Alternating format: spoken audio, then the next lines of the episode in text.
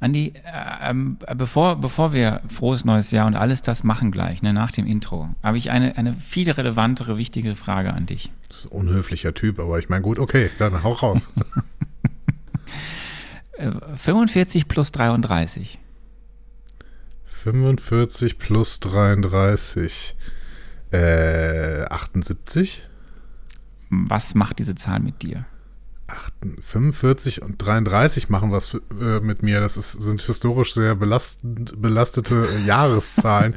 ähm, oh Gott, das war nicht meine Intention. Mach, was macht die 78 mit dir? 78, 78 macht nicht so richtig viel mit mir. Ich glaube, da war eine WM. Okay, äh, 78 Stunden. 78 Stunden? Ja? Mhm, 78, 78 Stunden. Stunden. 78 Stunden. In 78 Stunden muss ich wahrscheinlich wieder arbeiten. Ungefähr so. Okay. Hm. Wie kann ich denn? Du könntest jetzt, du hast keine Ahnung, was, wo, wofür 78 Stunden stehen könnte. 78 Stunden. Ah, ich verstehe. Moment, 45 plus 33. Jetzt, jetzt, äh, ich bekomme langsam ein Gefühl. Das ist bestimmt die Zeit von Serien und Filmen in Phase 4. Insgesamt. Es gibt 45 Stunden Film in Phase 4? Nee, 33 und 45 Stunden Serie. Nicht? Glaubst du, dass die vier Filme 33 Stunden lang waren in Phase nee, 4? insgesamt, es kommt ja noch was. Ah, ah. So, gut kommt, gedacht. Kommt hier, gut äh, gedacht, aber Multiverse nein. Multiverse of Sadness und, und äh, Thor, Love and Thunder und. Äh, ja, ich wollte, aber sehr gut gedacht, sehr gut gedacht. Das, das müssen wir dann das nächste Mal besprechen, wenn wir einen Recap machen. Ja. Aber, kann ja jemand, vielleicht der Statistik macht, kann das mal jemand ausrechnen, Volker. Aber ähm, diese 45 Stunden und diese 33 Stunden hast du schon mit ähm, dem MCU verbracht. Du hast 78, über 78 Stunden bisher in deinem Leben in den letzten fast zwei Jahren äh, MCU-Filme und Serien jetzt von Phase 1 bis jetzt Mitte Phase 4 dir schon angeschaut. 78 Stunden, die mir niemals jemand mehr zurückgeben kann. Ihr hört einfach Marvel, eure Gebrauchsanweisung für das MCU.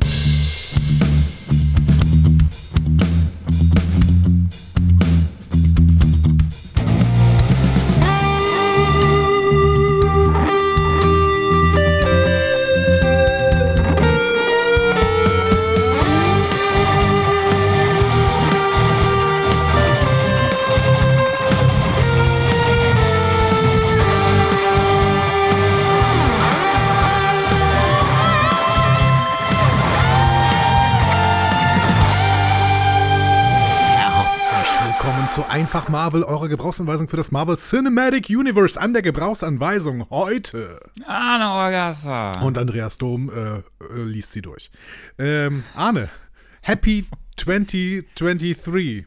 Wäre, mein, wäre meine Eröffnung gewesen, aber du wolltest ja irgendwie über ich Zahlen wollte, ich, sprechen. Ich wollte jetzt über Zahlen. Aber Zahlen ist ja. Das Geheimnis ja. von Zahlen. Ja. Jetzt können wir ja alle sagen: herzliches, frohes, neues, gesundes, wunderschönes. Ja, wie lange darf man das eigentlich sagen? Ähm, also hier bei Curb Your Enthusiasm hat äh, der mal gesagt, man darf es zehn Tage sagen. Okay. Also wir sind noch mittendrin. Wir, wir haben ja, wir zeichnen, wir äh, zeichnen am 5. Januar auf. Genau. Wir veröffentlichen auch am Ihr 5. Ihr hört das ja erst am 13. Ach so, okay. Ah ja, gut. Wir veröffentlichen auch am 5. Hallo, hallo 5. Januar. Das haben wir gepostet, Andi. Du erinnerst dich, du hast diese Kachel gemacht, dass ja. wir heute auch das äh, äh, veröffentlichen. Ja, aber ähm, da war ich im Ferienmodus, ich kann mir das alles nicht merken. Das ist richtig. Ich bin übrigens immer noch im Ferienmodus. Ich kann das, das ist leider Gottes auch wahr. Ähm, aber wir werden sehr viel mit Zahlen noch zu tun haben in den nächsten äh, Wochen, ne? Schlecht, ja. Ganz schlecht. Für mit, dich auch. Also mit, Warum? Mit Zahlen. Ja, ich, also heute machen wir ein Marvel Mezzo zu Moon Knight und ich glaube, dass Moon Knight ja von multiplen Persönlichkeitsstörungen handelt. Das heißt, wir werden da verschiedenste Zahlen von Persönlichkeiten haben. Wir hast werden, du schon, hast du gespitzt? Was, nein, nein, aber es war, war, doch schon hier die, dieser äh, Anteaser, oder? Mit diesem Typen da, mit äh, Oscar Isaac. Ja, ja. habe ich heute hier auch im, im Cast hinten raus, wenn wir die, den, den, den Jahresblick fertig haben. Ich freue ja. mich schon. Dann haben wir Doctor Strange 2, ne? also ist eine 2 dabei. Wir haben Tor ja. 4. Ne? Boah, boah, ich bin begeistert. Du bist ja doch nicht im Urlaubsmodus. Du hast ja richtig drauf heute. Wir haben Black Panther 2. Äh, also es sind überall Zahlen. Ne? Ich weiß nur ich noch nicht, welche Zahlen wir bei She-Hulk erwarten haben, zu erwarten haben, aber mal gucken. Ja, kommen wir dann zu. Ähm, es ist immer so ein bisschen schwierig, einen Jahresrückblick zu machen, jetzt so wie es war, wenn das schon so fünf Tage das neue Jahr ist. Aber Andi, ja, so ganz kurz, wie war ne? denn dein Jahr so. 2022? mein Jahr 22, äh, 2022 war gut. War gut. Ähm, äh, ich habe Erfolg äh, gehabt auf allen Ebenen. Ach so, okay. Ja. Wie, wie Beruf, beruflicher Erfolg, äh, so ähm, persönlich, ich bin auch nicht krank, also doch, ich hatte Covid. Du, ähm, wir, du, wir waren ganz schön viel, also ich, ich war noch mal ein bisschen mehr ich krank war, als ich, ich, war einmal krank, ich hatte Covid im äh, März. Also es gab aber viele verschiedene März. Gründe, warum wir sehr lange Pausen hatten teilweise letztes Jahr mit unserem Podcast. Es lag auch an, an, an mir. Äh, Punkt. Äh, Nein, nicht nur an mir. Es lag auch, gut, vielleicht, manchmal war es bei dir auch nicht eine Krankheit, manchmal war es auch einfach, dass die Infrastruktur nicht funktioniert hat. Was? Okay. Ich erinnere mich noch, dass du einen Internetausfall hattest, weil irgendwie. Das war, aber im Jahr, Jahr 2021. So. Nein, das war letztes Jahr auch. Ich habe ich hab gestern ein bisschen nochmal durch unsere Folgen gehört und habe mal geguckt oder auch gescrollt, warum wir an manchen Stellen halt dann so Pause Oh, der, der feine Herr kommt mit Fakten. Also so ich komme mit ja Fakten. Wir, du, bist, du bist krank ins Jahr gestartet. Ähm, dann bin ich krank geworden. Dann hatte ich einen schweren Unfall. Dann, äh, irgendwann hatten wir beide mal Covid. Das war dann auch wie lange Pause. Ähm, dann bin ich umgezogen, dann gab es bei dir Infrastrukturprobleme mit deinem Internetkabel, wo ich irgendwie ein Techniker von der Telekom ausgelacht hat, weil irgendwie ein Problem war zwischen deinem Haus und, ähm, und, und, und der Verteilerstelle. Dann, und dann war ich wie immer krank. Das ist, das ist wirklich crazy. Ich habe das alles wieder verdrängt. Also mein Jahr 2022 war störungsfrei und super. So, es kann jetzt eigentlich nur besser werden. Liebe Leute, wir, wir enden das jetzt hier. Wir hoffen, dass ihr äh, ein formidables, großartiges Jahr 2023 habt. Und das wünsche ich uns beiden, ja. Andi, und unserem Podcast auch. Ja, Punkt. Das äh, lassen wir auf jeden Fall so. Und, und ab jetzt sprechen wir nie wieder über Probleme. Es gibt keine Probleme. Auch beim Marvel Cinematic Universe Probleme. gibt es keine ja. Probleme. Ja, wir, ähm, wir machen heute eine kleine, äh, wie wir schon mal häufiger hatten, eine kleine Rückblicks- Pre-Vorschau und Marvel Mezzo Folge. Ja, also kurzer eine. Rückblick auf bisher, was bisher geschah. Und in dann, Phase 4 äh, dann gehen 2021. wir in Marvel Mezzo. Ja, aber wir gucken auch nach vorne ein bisschen ganz kurz, auf was, was uns erwartet jetzt in, in 2023, wo wir ja jetzt in den ersten Monaten erstmal 2022 besprechen. Das gespannt. machen wir heute alles. Aber weil wir ähm, einfach sonst viele andere Dinge auch besprechen müssen, fangen wir an, entweder mit Feedback oder News. Na, dann würde ich sagen, hiermit.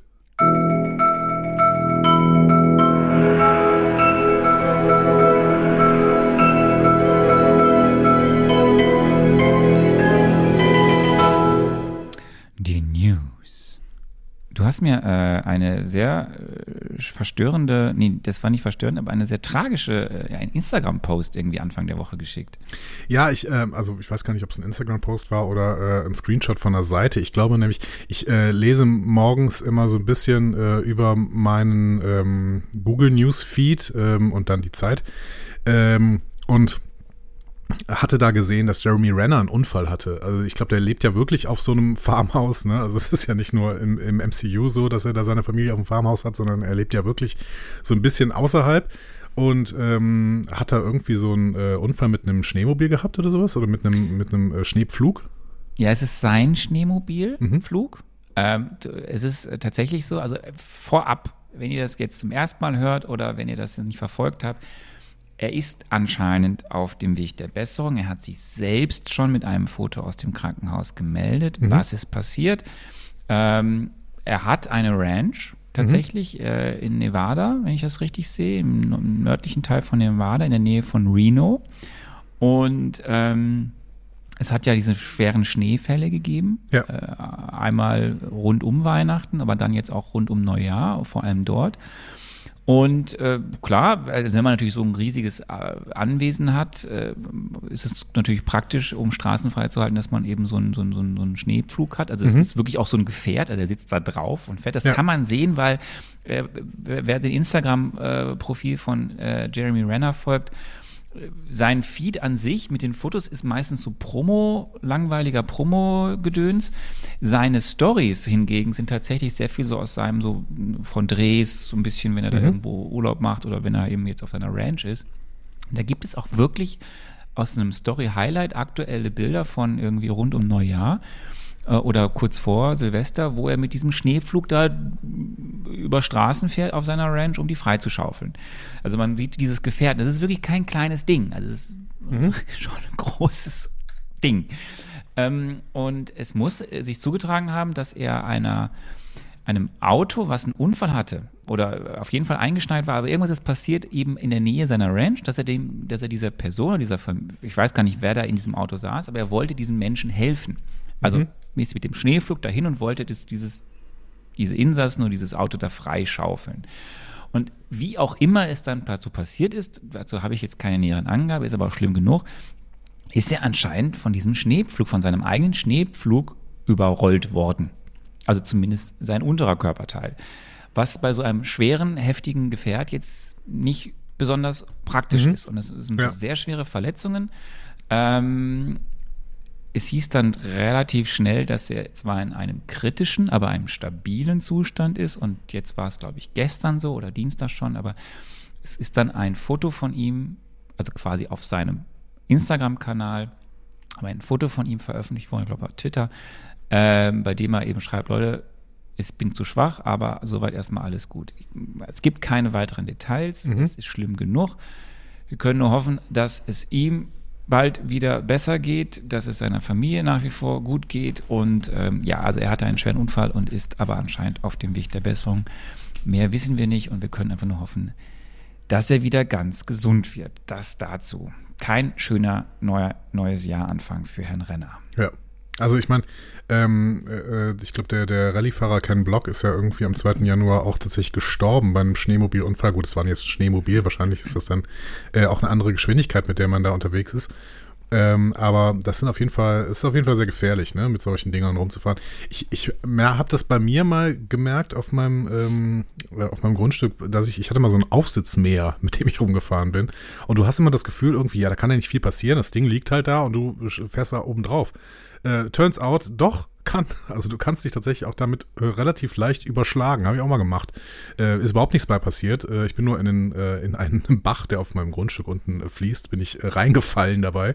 Aber also es kann da relativ schnell, können da relativ schnell Sachen passieren, weil du halt ja die unter, den Untergrund nicht unbedingt immer siehst. Beim Mähen ist es, weil das Gras hoch ist, beim Schnee wegschippen halt, weil da Schnee ist.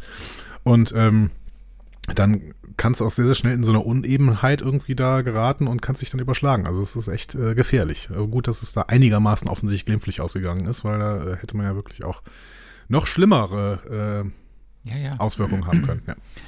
Ähm, definitiv. Dann gehen wir, gehen wir einen Schritt weiter ähm, und gehen weg von diesen nicht schönen Nachrichten. Wie gesagt, an alle gute Besserung. Wir gehen noch mal einmal in das Jahr 2022 mhm. und schauen auf das Kinojahr 2022, in dem ja nun auch ähm, Marvel äh, sich verewigt hat mit diversen Filmen. Ähm, ich habe die äh, acht erfolgreichsten, weltweit erfolgreichsten Filme mal rausgesucht mhm. im Jahr 2022. Angeführt wird das Ganze wenig überraschend von Avatar, The Way of Water. Mhm. Der liegt übrigens mittlerweile bei sage und schreibe 2,74 Milliarden US-Dollar. Wir beide haben ihn nicht gesehen, das kann ich sagen. Aber anscheinend haben sehr viele andere diesen Film gesehen. Ja, ich glaube, ich habe gar ähm, keinen Film dieses Jahr im Kino gesehen. Das ist traurig, dass es so weitergeht, aber irgendwie, ja. Ja, ähm, ich habe ähm, so unter den ersten acht Plätzen sind eben auch alle drei ähm, Marvel-Filme, die es dieses Jahr, oder besser gesagt MCU-Filme, die es dieses Jahr gab, nämlich einmal Thor, Love and Thunder auf Platz 8 mit 760 Millionen US-Dollar Einspielergebnis. Ähm, auf Platz 6 ist Black Panther, Wakanda Forever. Mhm. Das ist per se schon mal eine Überraschung, dass er nur 823 Millionen US-Dollar eingespielt hat. Ähm, das sind, also es ist auch weit weg von den Erwartungen. Klar, man dachte wieder, der ist weit über einer Milliarde. Mhm. Ähm, jetzt ist er noch relativ weit unter der Milliarde. Es hat wohl was damit zu tun, dass tatsächlich diese Krankheitswelle, die jetzt alle hatten, wir reden jetzt nicht von Covid, sondern wirklich von diesem Covid, äh, von Grippe und was sie alle hatten in mhm. der Welt, äh, jetzt so rund um diese November, Dezember, dass das einen Einfluss hat. Aber ja, also es ist weit unter den Erwartungen, dass der Film diese Milliarde nicht geknackt hat. Eh, keiner der MCU-Filme hat die Milliarde geknackt, nämlich auch auf Platz 4 Doctor Strange in the Multiverse of Madness Ja. ist knapp drunter mit 956 Millionen. Aber wenn man sich das dann mit dieser Krankheitswelle vielleicht auch ein bisschen schön redet, ne? Weil ich meine, Avatar The Way of the Water, äh, The Way of Water ist ja auch mitten in der Krankheitswelle gekommen und hat jetzt 2,74 Milliarden eingespielt und Top Gun äh, war auch mitten in der Krankheitswelle. Also es ist ähm, Definitiv, definitiv. Also es gibt drei Filme äh, aus 2022, die über, äh, die es über die Milliarde geschafft haben. Das sind Jurassic World, das ist Top Gun und das ist eben Avatar. Das ist, also jetzt muss ich Disney und Marvel nicht beschweren. Sie sind äh, mit diesen drei Filmen ja, haben trotzdem große Erfolge gefeiert und sind Ja. ähm, in den, unter den ersten acht Plätzen. Aber ja, anscheinend, also aus irgendeinem Grund hat es nicht funktioniert, dass sie es gerade nicht mehr so häufig schaffen, über die Milliarde zu kommen. Das war jetzt im 20, das war im letzten Jahr äh, ja nochmal anders, 2021, also da ja davor, äh, wegen, da leider noch viel mehr Covid war. Aber jetzt in diesem Jahr, ähm, wir werden ja über alle Filme dann ja sprechen jetzt in der nächsten Zeit. Und wir mal gucken, ob das vielleicht auch andere Gründe hat. Definitiv auch ein Grund ist, ist, dass nach wie vor keiner von diesen Filmen in China veröffentlicht wurde. Ähm, das ist zum Beispiel bei Avatar anders oder Top Gun auch. Die sind beide in China veröffentlicht worden, wenn ich richtig informiert bin. Aber es gibt ja so eine, auch eine Grenze, wie viele Hollywood-Blockbuster überhaupt jetzt noch in China veröffentlicht werden dürfen. Russland ist auch raus als Markt, aus Gründen. Ähm, ja, also mehrere Faktoren. Wir werden dann darüber in Detail sprechen, wenn wir zu diesen Filmen in den nächsten Wochen und Monaten kommen. Dann habe ich noch, äh, ja bitte. Noch ein, ein Satz. Ich finde es total beeindruckend, dass Thor oder Thor äh, der schwächste von diesen drei Filmen ist. Das ähm, finde ich deswegen beeindruckend, weil der dritte Thor ja wirklich, wirklich richtig gut war, sowohl von dem von den Kritikerwertungen her als auch von ähm, ähm, von den Zuschauerwertungen her.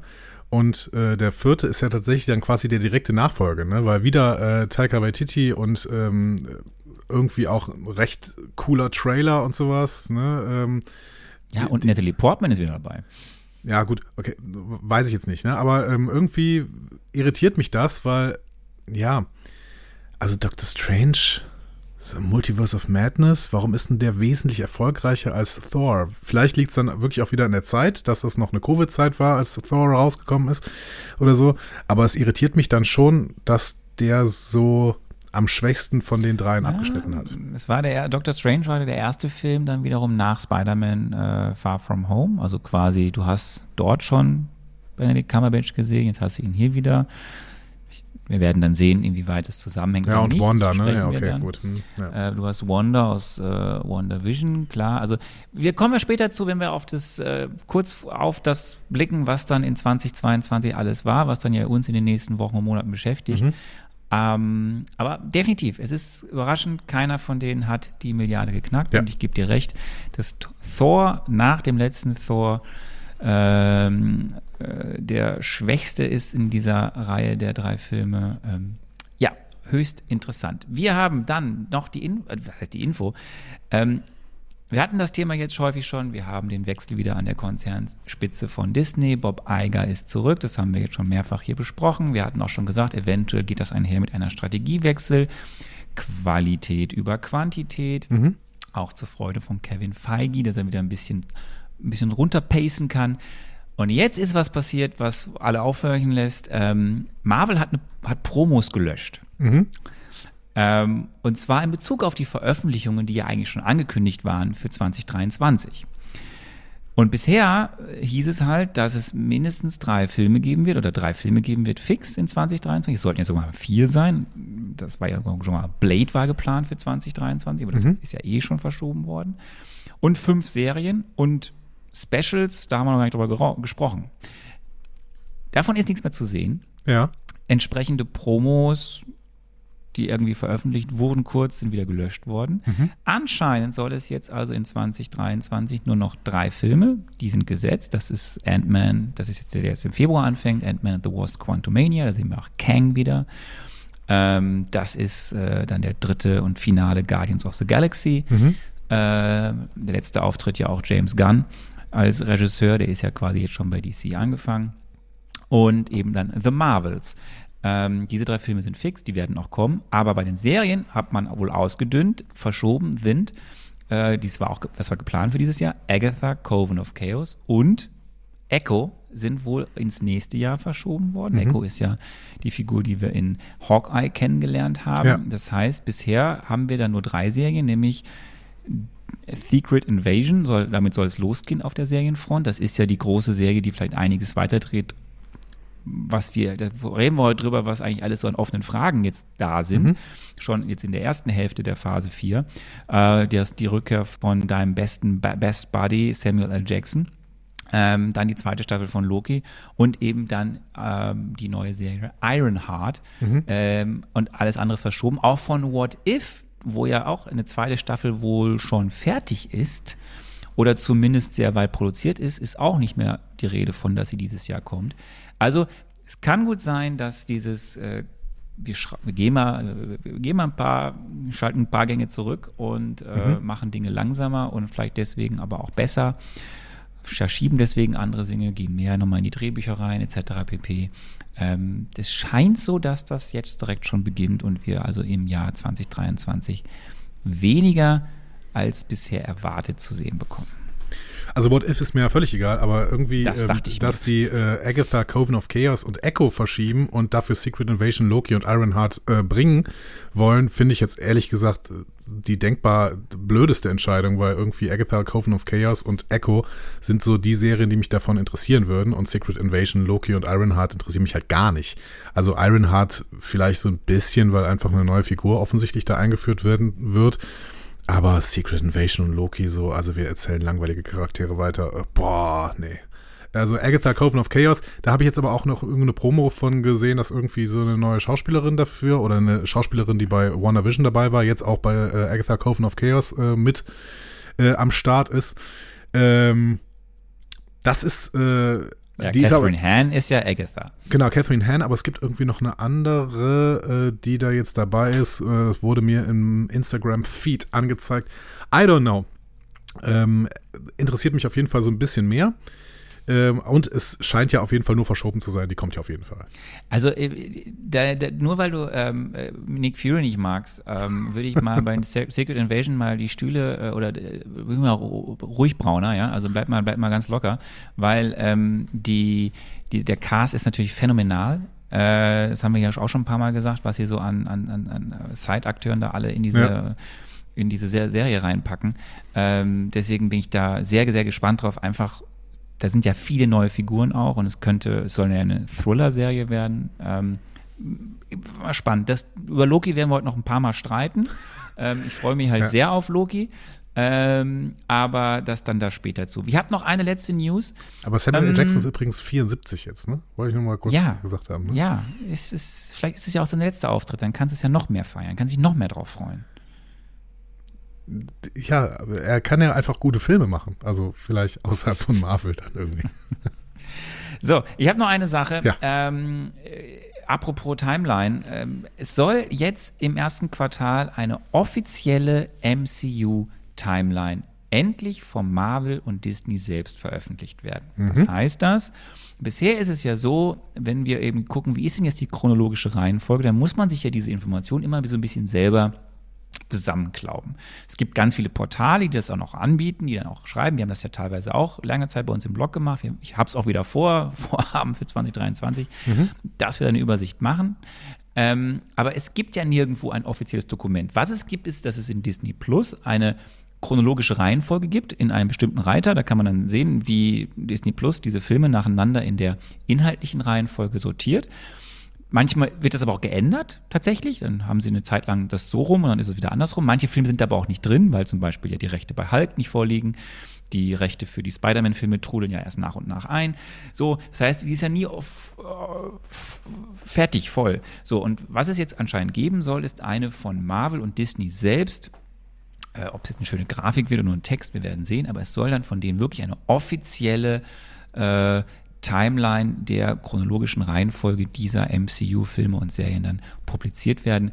das freut mich sehr. Dann hört diese ganze Spekulation aus, wann spielt jetzt genau vor, nach dem Blip oder in welcher Reihenfolge welcher Film, weil man sich das immer durch irgendwelche Aussagen von Feige oder den Regisseurinnen oder Regisseuren irgendwie so herleiten muss oder, durch die Ereignisse, die da passieren. Deswegen, mhm. da freue ich mich sehr drauf. Soll jetzt im ersten Quartal kommen. Wir sind gespannt. Das waren meine News. Äh, gut, dann ähm, würde ich doch sagen, ich gehe mal ins Feedback. Hatten wir nicht auch ein Feedback-Jingle? Fällt mir gerade ein. Hast du den nicht gemacht? Wir hatten, wir hatten doch einen Feedback-Jingle, mhm. oder? Oder hat mir den jetzt erst jemand geschickt? Okay, beim nächsten Mal wird es auch einen coolen Feedback-Jingle geben. Ähm, jetzt äh, mache ich das Feedback einfach so erstmal muss ich sagen, äh, wow, also es geht, es geht wirklich ähm, mittlerweile so stark ab, dass wir im Prinzip äh, reine Feedback-Folgen von ungefähr dreieinhalb Stunden machen könnten. So, wir brauchen einen Community Manager. Möchte sich jemand bewerben als Community Management? Genau, wir können nichts zahlen, weil wir nichts einnehmen. Gut, äh, stattdessen machen wir das Community Management wieder selbst und äh, vor allen Dingen muss hier an der Stelle nochmal Sarah gelobt werden, die äh, sich äh, ins Community Management gestürzt hat und quasi jedes einzelne, jeden einzelnen Kommentar nochmal ähm, kommentiert hat und da auch in die Diskussion gegangen ist. Äh, super. Wir beide haben irgendwie nur gelesen. Ähm, Wie immer. aber wir können ja jetzt hier kommentieren. Zum Beispiel ähm, fangen wir an mit Cap ist besser als Tony. Das ist äh, keine Aussage von mir, sondern der Name des äh, Kommentierenden. Ähm, Sie würde aber auf dich zutreffen. Das ist richtig. Ähm, der möchte noch was zur Post-Credit-Scene von No Way Home sagen und sagt, die Post-Credit-Scene in Morbius ähm, in Verbindung mit No Way Home ergibt auch gar keinen Sinn. Okay, Post-Credit-Scene in Morbius. Ich, ich, ich verstehe es nicht so richtig. Für die, die es nicht wissen, in dieser Szene kommt der Vulture ins SSU, Sony Spider-Man Universe. Das ergibt auch keinen Sinn. Woher weiß Vulture, dass das mit Spidey zu tun hat? Morbius ist ein Anti-Held. Warum will er mit Adrian Schums gegen Spidey kämpfen? Das ist künstliches Sinister Six-Building. Ich verstehe von diesen Sachen jedes dritte Wort nicht. Sagt dir das irgendwas? Dann analysieren wir das jetzt gemeinsam, Andi. Was genau verstehst du nicht? Gehen wir, gehen wir Wort für Wort durch. Post-Credit-Scene in Morbius. Habe ich nicht gesehen. Ja, dann kannst du natürlich nicht wissen. Habe ich, glaube ich, kurz noch angerissen. Es gibt in, also auch, das, auch die Sony-Filme, die jetzt nicht MCU sind, ähm, wie zum Beispiel ähm, Venom oder eben Morbius, da gab es auch eine Post-Credit-Scene ich habe den Film ja auch nicht gesehen, ich habe mir nur diese Post-Credit-Scene angeschaut. Und in dieser Post-Credit-Scene, ich glaube, Jared Leto spielt ja den Morbius, ähm, ist der, glaube ich, im Knast oder so. Mhm. Und dort erscheint dann auf einmal ein uns bekannter Mensch aus dem MCU, Spidey-Film, nämlich ähm, besagter Vulture. Also, ähm, ähm, wie heißt er? Ähm, ähm, Adrian Toomes, aka Kevin Kevin? Also du meinst äh, Michael Douglas, der eigentlich Michael Keaton ist. Genau, nicht Kevin. Michael Keaton, genau. Ähm, so, also die, die, die, der Bösewicht aus dem ersten Tom Holland Spider-Man-Film erscheint dort quasi in einer Post-Credit-Scene in diesem Film. Ja. So. Und es gibt eine Gruppierung, die nennt sich Sinister Six mhm. in den Comics und was hier geschrieben wird, ist, hier wird künstlich eine, jetzt ein, ein, eine Hinderung gemacht, dass wir irgendwann diese Sinister Six-Gruppe im Sony Spider-Verse sehen werden. Ah, und das ähm, Problem ist, dass Morbius eigentlich gar keinen Grund hat, gegen Spider-Man zu kämpfen. Ich habe, du, das, da, da fehlt dann auch irgendwann meine Kenntnis. Ich habe ja Morbius nicht gesehen, ich habe ja die Venom auch nur eher so pflichtschuldig so durchgespult. Ähm, ja, die, die, ja. Ich kann da auch nicht viel mehr zu sagen. Also, ja, aber es wird ja am Ende, die Sinister Six arbeiten ja nun mal, also die, die sind ja nun mal Bösewichte im Spider-Kosmos. Das heißt, die sind ja durch Antagonisten von Spider-Man. Ja, okay. ich, ich, de facto wird hier was aufgebaut, was anscheinend nicht für jeden Sinn mehr gibt. Gut. Dann äh, gehen wir weiter zu Tina. Die hat zwei Bemerkungen, die äh, mich aufhorchen haben lassen. Nämlich einmal äh, die Bechteltest-Bemerkung. Wir haben in der letzten ähm, Folge gefragt, ob No Way Home denn eigentlich einen Bechteltest äh, bestehen würde. Spoiler, nein. Ähm, äh, Tina sagt dazu, ja, das äh, kann man drüber reden, aber mit drei männlichen Spideys und nur männlichen Bösewichten, naja, was soll's. Hat mich in dem Fall nicht gestört, aber ich mochte total, dass diesmal Tante May den ikonischen Satz gesagt hat und einfach Peters moralischer Kompass ist und diejenige, die als Frau den größten Einfluss auf Peter hat. Genau das ist es ja, was ihn nachhaltig prägt. Und das ähm, finde ich noch eine schöne Bemerkung. Ja, Richtig. den Bechteltest besteht dieser Film nicht, aber dass Tante May hier so aufgeladen wurde und quasi den Satz sagt, den sonst äh, Onkel Ben sagt. Richtig. Ähm, das ist ja dann äh, schon doch nochmal eine, eine schöne Nachricht an dieser Stelle. Ähm, und zum Vergessenszauber, da haben uns sehr, sehr viele Leute geschrieben, weil wir offensichtlich da ähm, zwei, die beiden Zauber äh, in einen Topf geworfen haben. Ähm, und äh, ja, aber das Sarah hat Sarah nicht für den, den Film, nee. dass wir das dann selber nicht behalten haben. Sarah hat auf, auf, den Eierlikör geschoben, ähm, den wir gar nicht getrunken haben in diesem Zusammenhang, oder? Ja, du hast ihn gegessen die ganze Zeit. Stimmt, ja, oh, ja, richtig. Mm, oh, die waren lecker. Ähm, also, Tina schreibt nochmal, die beiden Zauber sind grundlegend verschieden. Am Anfang will Peter, dass alle vergessen, dass er Spider-Man ist. Das würde aber heißen, dass alle seine Freunde ihn noch als Peter Parker kennen, nur eben die geheime Identität Spider-Mans nicht. Weil am Ende alle aus anderen Universen kommen, die wissen, dass Peter Parker Spider-Man ist, sollen dann alle vergessen, wer Peter Parker überhaupt ist.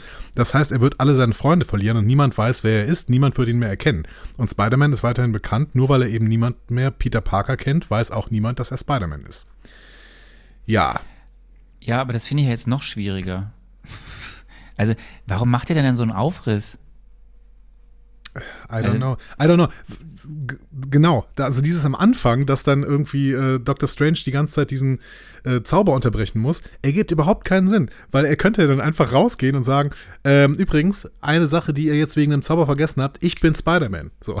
Ja, Zu den drei Leuten, also, bei denen das wissen, die es wissen, wissen sollen, ja. Also totally agree, weil dann, dann habe ich die Tragweite, also ist es dann dieser jugendliche Leichtsinn oder dieser jugendliche Naivität, dass er denkt, das muss jetzt aber, das sollte nicht, aber du hast ja recht, also warum macht er dann diesen unfassbaren Aufriss da und sorgt dafür, dass ja dann die ganze Kettenreaktion losgeht, wenn er auch einfach sagen könnte, okay, jetzt vergessen es fünf Minuten alle und dann ziehe ich meine Maske wieder ab, wenn ich, also, das, also diese Fallhöhe erschließt sich mir dann wenig und das macht den Film, also das ist ja mein großes Problem an diesem Film auch und das finde ich doof, also finde ich total doof.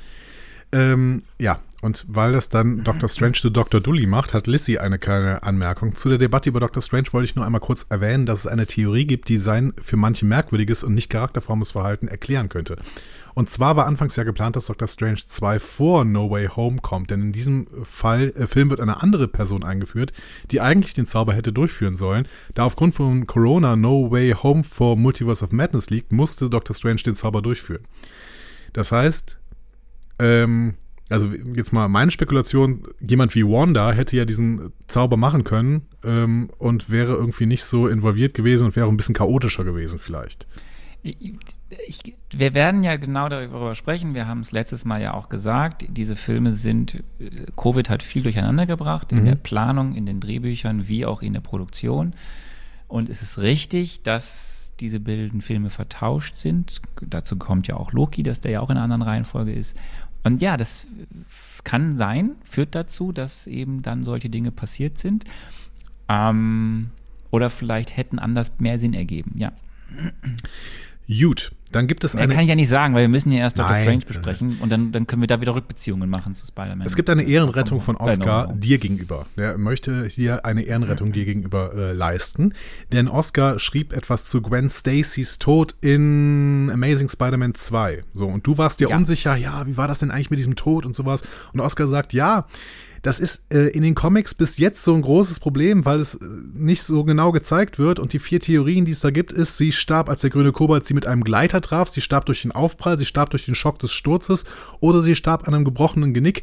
Ähm, das heißt, wenn du das nicht mehr so richtig weißt, dann ähm, ist das durchaus ähm, beabsichtigt von den Comics her. So. Ähm, was Oscar auch nicht mehr weiß, ist es, wie es in Amazing Spider-Man 2 dargestellt worden ist, weil er keinen Bock mehr hatte, diesen mega blöden Film nochmal zu schauen. völlig in Ordnung. Ja. völlig in Ordnung. Ja.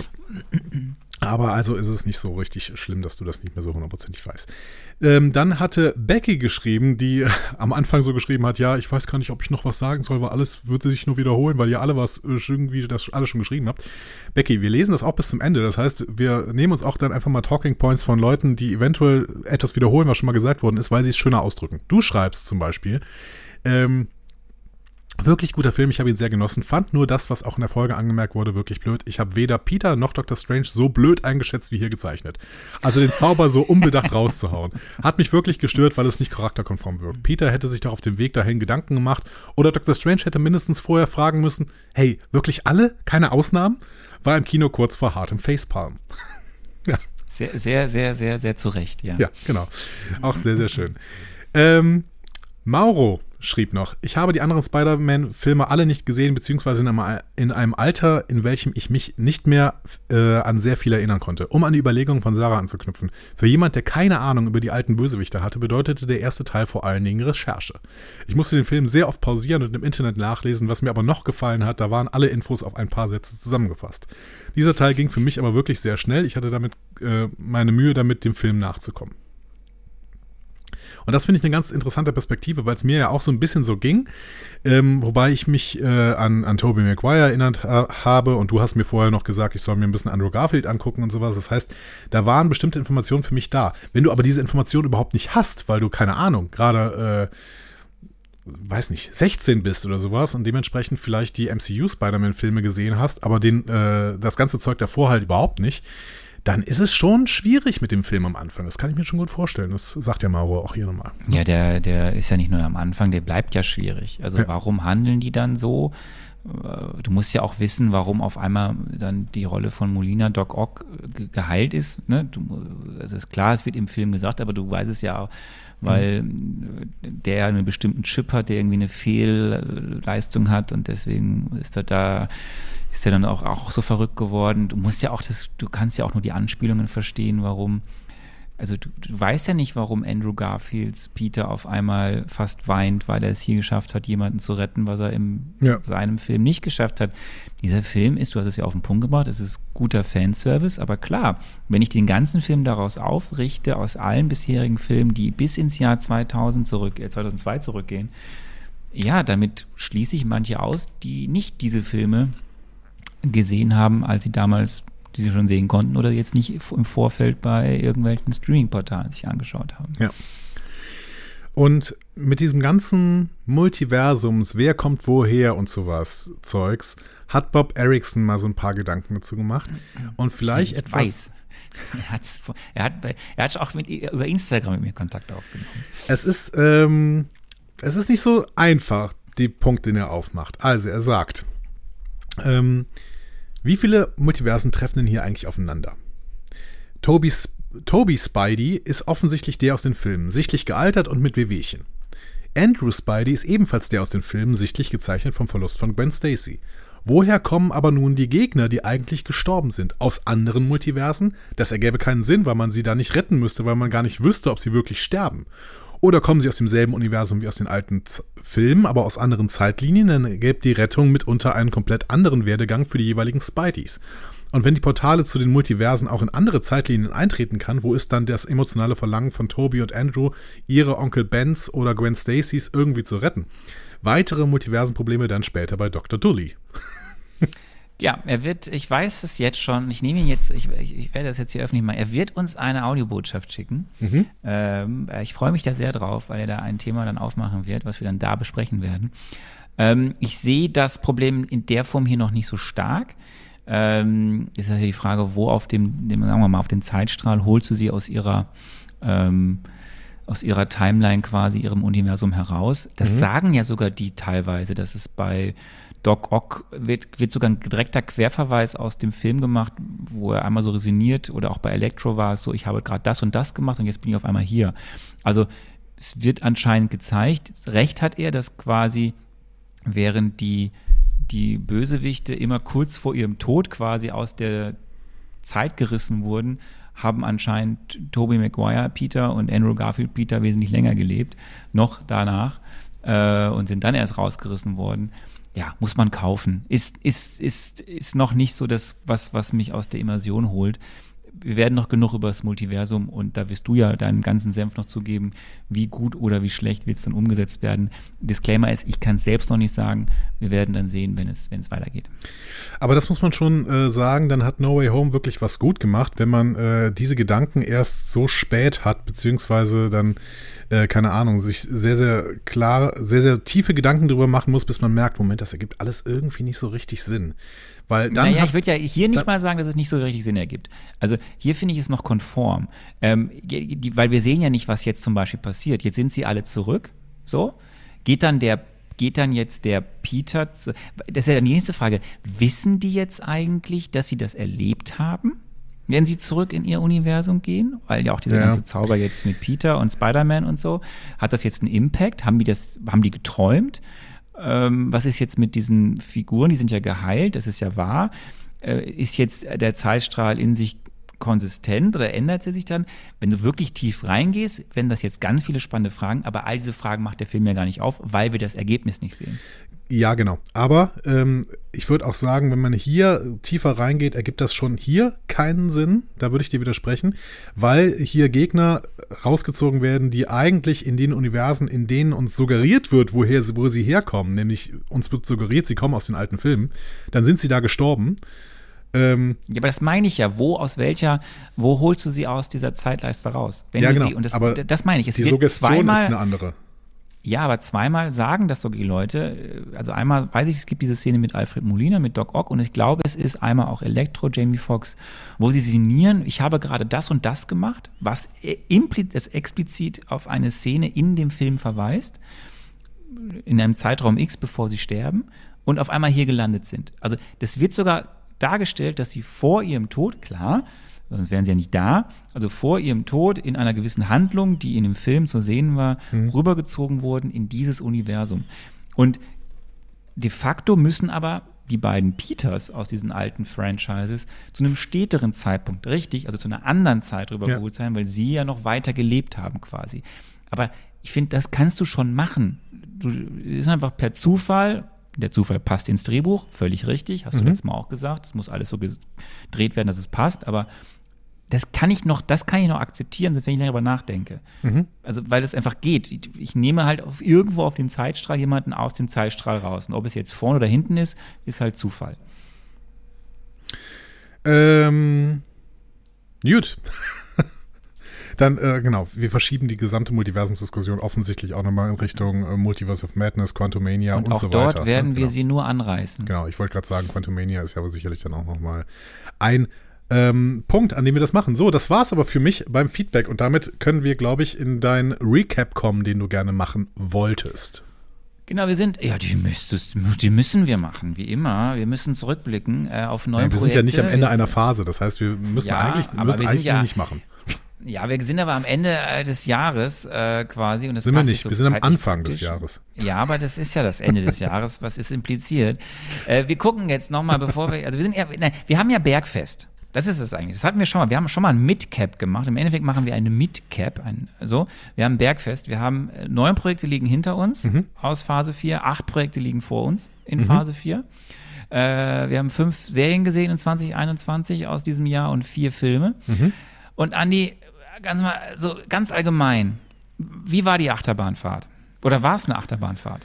Ja, also ähm, mehr Achterbahn geht eigentlich nicht. Ähm, ja, wir hatten äh, eine richtig gute Serie, ähm, eine zweite Serie, die ich ähm, ganz gut auch fand.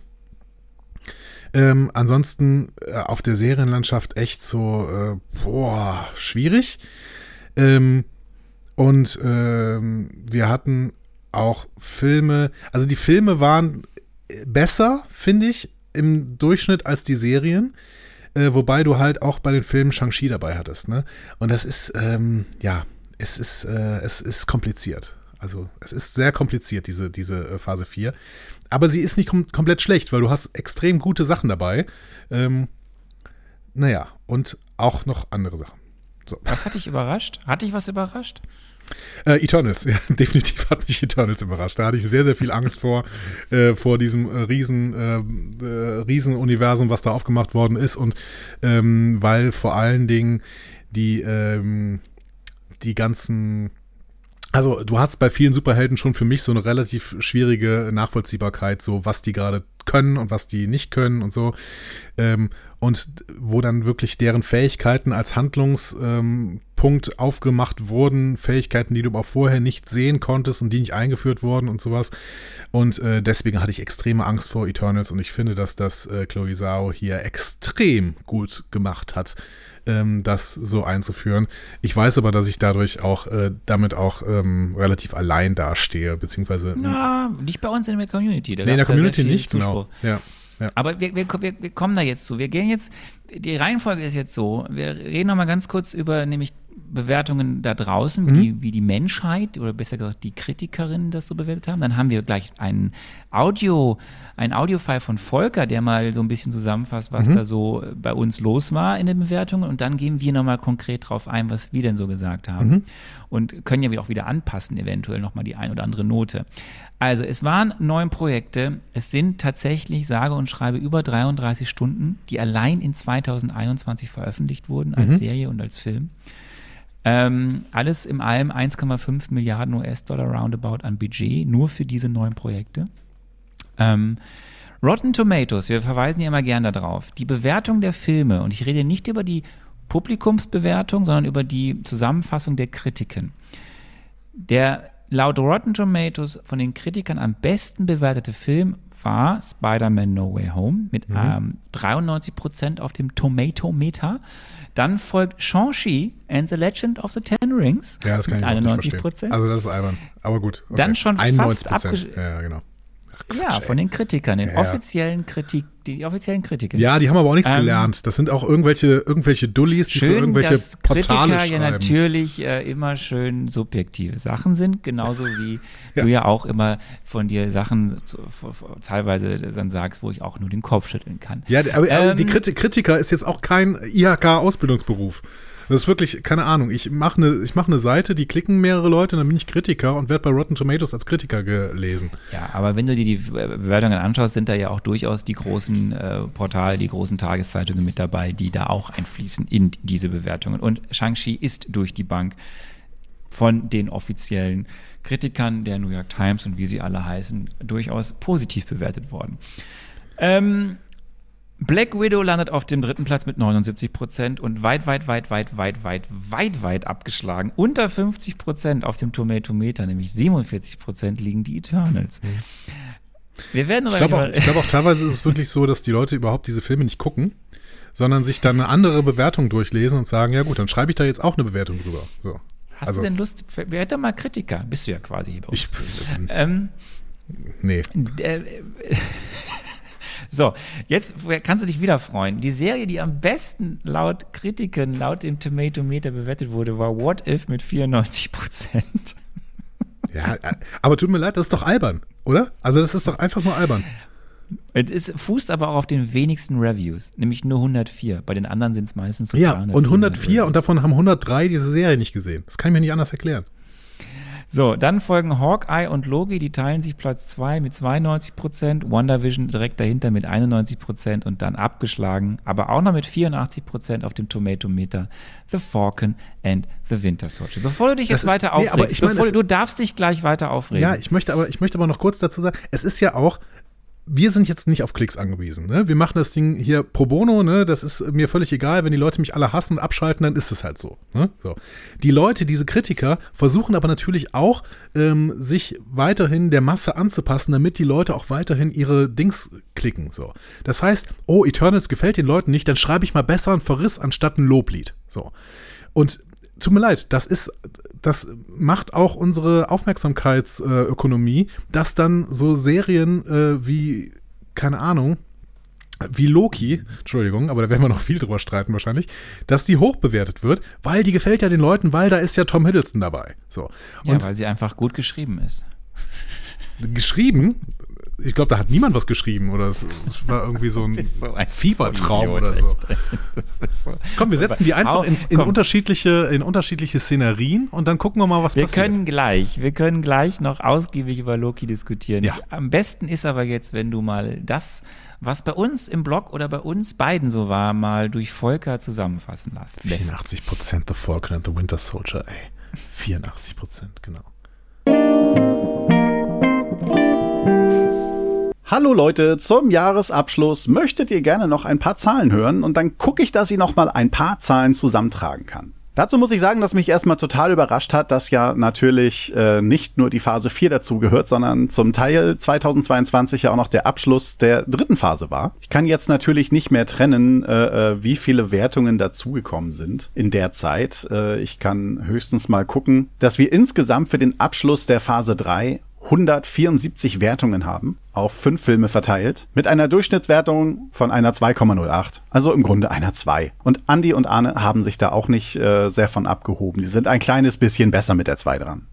In der Phase 4 gibt es bis jetzt 210 Wertungen, äh, da sind dann fünf Serien und vier Filme mit drinne. Dort haben wir einen Durchschnitt von 2,1, egal ob HörerInnen oder Andi, Arne und Sarah. Dann habe ich nochmal geguckt, kann man vielleicht Filme und Serien trennen und äh, dabei ist halt aufgefallen, dass die Serien im Großen und Ganzen nicht so gut bewertet wurden wie die Filme. Also die Filme haben besser gefallen, aber es liegt alles so um eine 2 minus äh, bis hin zu einer 2 plus. Okay, Andi und Arne äh, sind mit ihrer Serienbewertung dann doch schon irgendwo zwischen einer 2 und einer 3, aber im Großen und Ganzen bewegen wir uns da nicht weit weg. Spider-Man hat mit No Way Home endlich auch mal wieder ein Franchise ein wenig befüttert äh, und somit ist bei HörerInnen genauso wie bei euch Spider-Man nochmal kräftig aufgestiegen mit einer viel besseren Note und äh, bekleidet bei den Franchises dann auch den Platz 1. Insgesamt haben wir dann in der HörerInnenwertung jetzt schon 118 Leute, die teilgenommen haben und die haben insgesamt 1197 Wertungen abgegeben. Also hätte man nicht nochmal drei Wertungen dazu packen können, damit wir genau 1200 haben? Leute, ich bitte euch.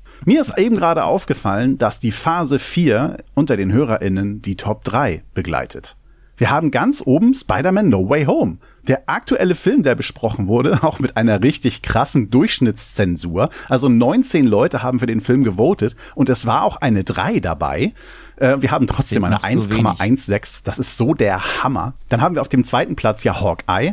Äh, ist ja vor kurzem irgendwie noch mal über WandaVision aufgestiegen damals auf Platz eins, jetzt natürlich auf zwei abgerutscht dank No Way Home. Ja, und WandaVision war natürlich davor die ganze Zeit auf eins. Also die Phase 4 scheint gar nicht so schlecht anzukommen. Wir haben zwei Serien oben und einen Film. Ja, mehr kann ich auch nicht sagen. Ich muss das ja alles noch ein bisschen schneiden, damit es ein bisschen handlicher ist. Danke an Andi und Arne. Ich freue mich auf 23 und dass ihr langsam aufholt auf die aktuellen Sachen. Und da bin ich gespannt, da muss Arne ja auch mitraten. Danke an Sarah, schön, dass du immer mit dabei bist. Und ich sehe das auch so. Es wäre cool, wenn du auch mal ein paar Filme mit besprechen könntest, äh, die du vielleicht nicht ganz so toll findest. Ja, und Dank an die ganze Community, dass ihr immer Zensuren raushaut.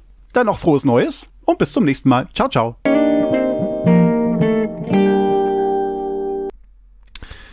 Ja, ähm, erstmal, lieber Volker, ähm, entschuldige, dass ich das nochmal ein bisschen zusammengeschnitten hatte. Ähm, äh, du hattest es besser geschnitten, sodass deine, ähm, mh, äh, deine Pausen auch ein bisschen rübergekommen sind. Aber ähm, ja. Ja. War das das jetzt oder kommt noch was? Das war's. Achso.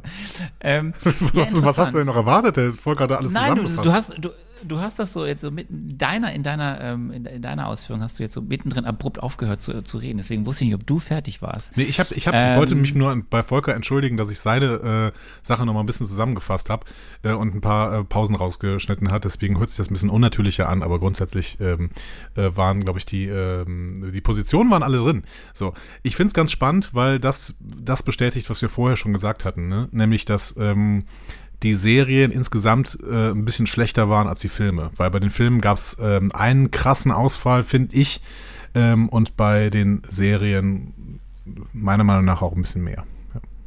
Ja. ja. aber auf der anderen Seite hast du natürlich dann da Sachen dabei gehabt, die rechte, echte Perlen waren. Das kommt ja. da ja auch raus. Und, aber da kommen wir gleich drauf. Ich habe, bevor wir die einzelnen Filme nochmal durchgehen, einzelnen Serien und die Noten uns nochmal anschauen und dann wieder das äh, schöne Spiel kommt, bleibt es bei den Noten oder mhm. äh, ändern wir nochmal nach oben oder nach unten? Ähm, ich hatte dir eine, ich habe dir per, per glaube ich, gestern habe ich dir geschrieben, ich würde gern über die Top 3 Highlights und die Top 3 Downlights oder Worst Lights sprechen. Und da meine ich gar nicht jetzt allgemein, kann man auch ein ganzes Projekt nennen, so, also mhm. wahrscheinlich kommt man gleich äh, Eternals.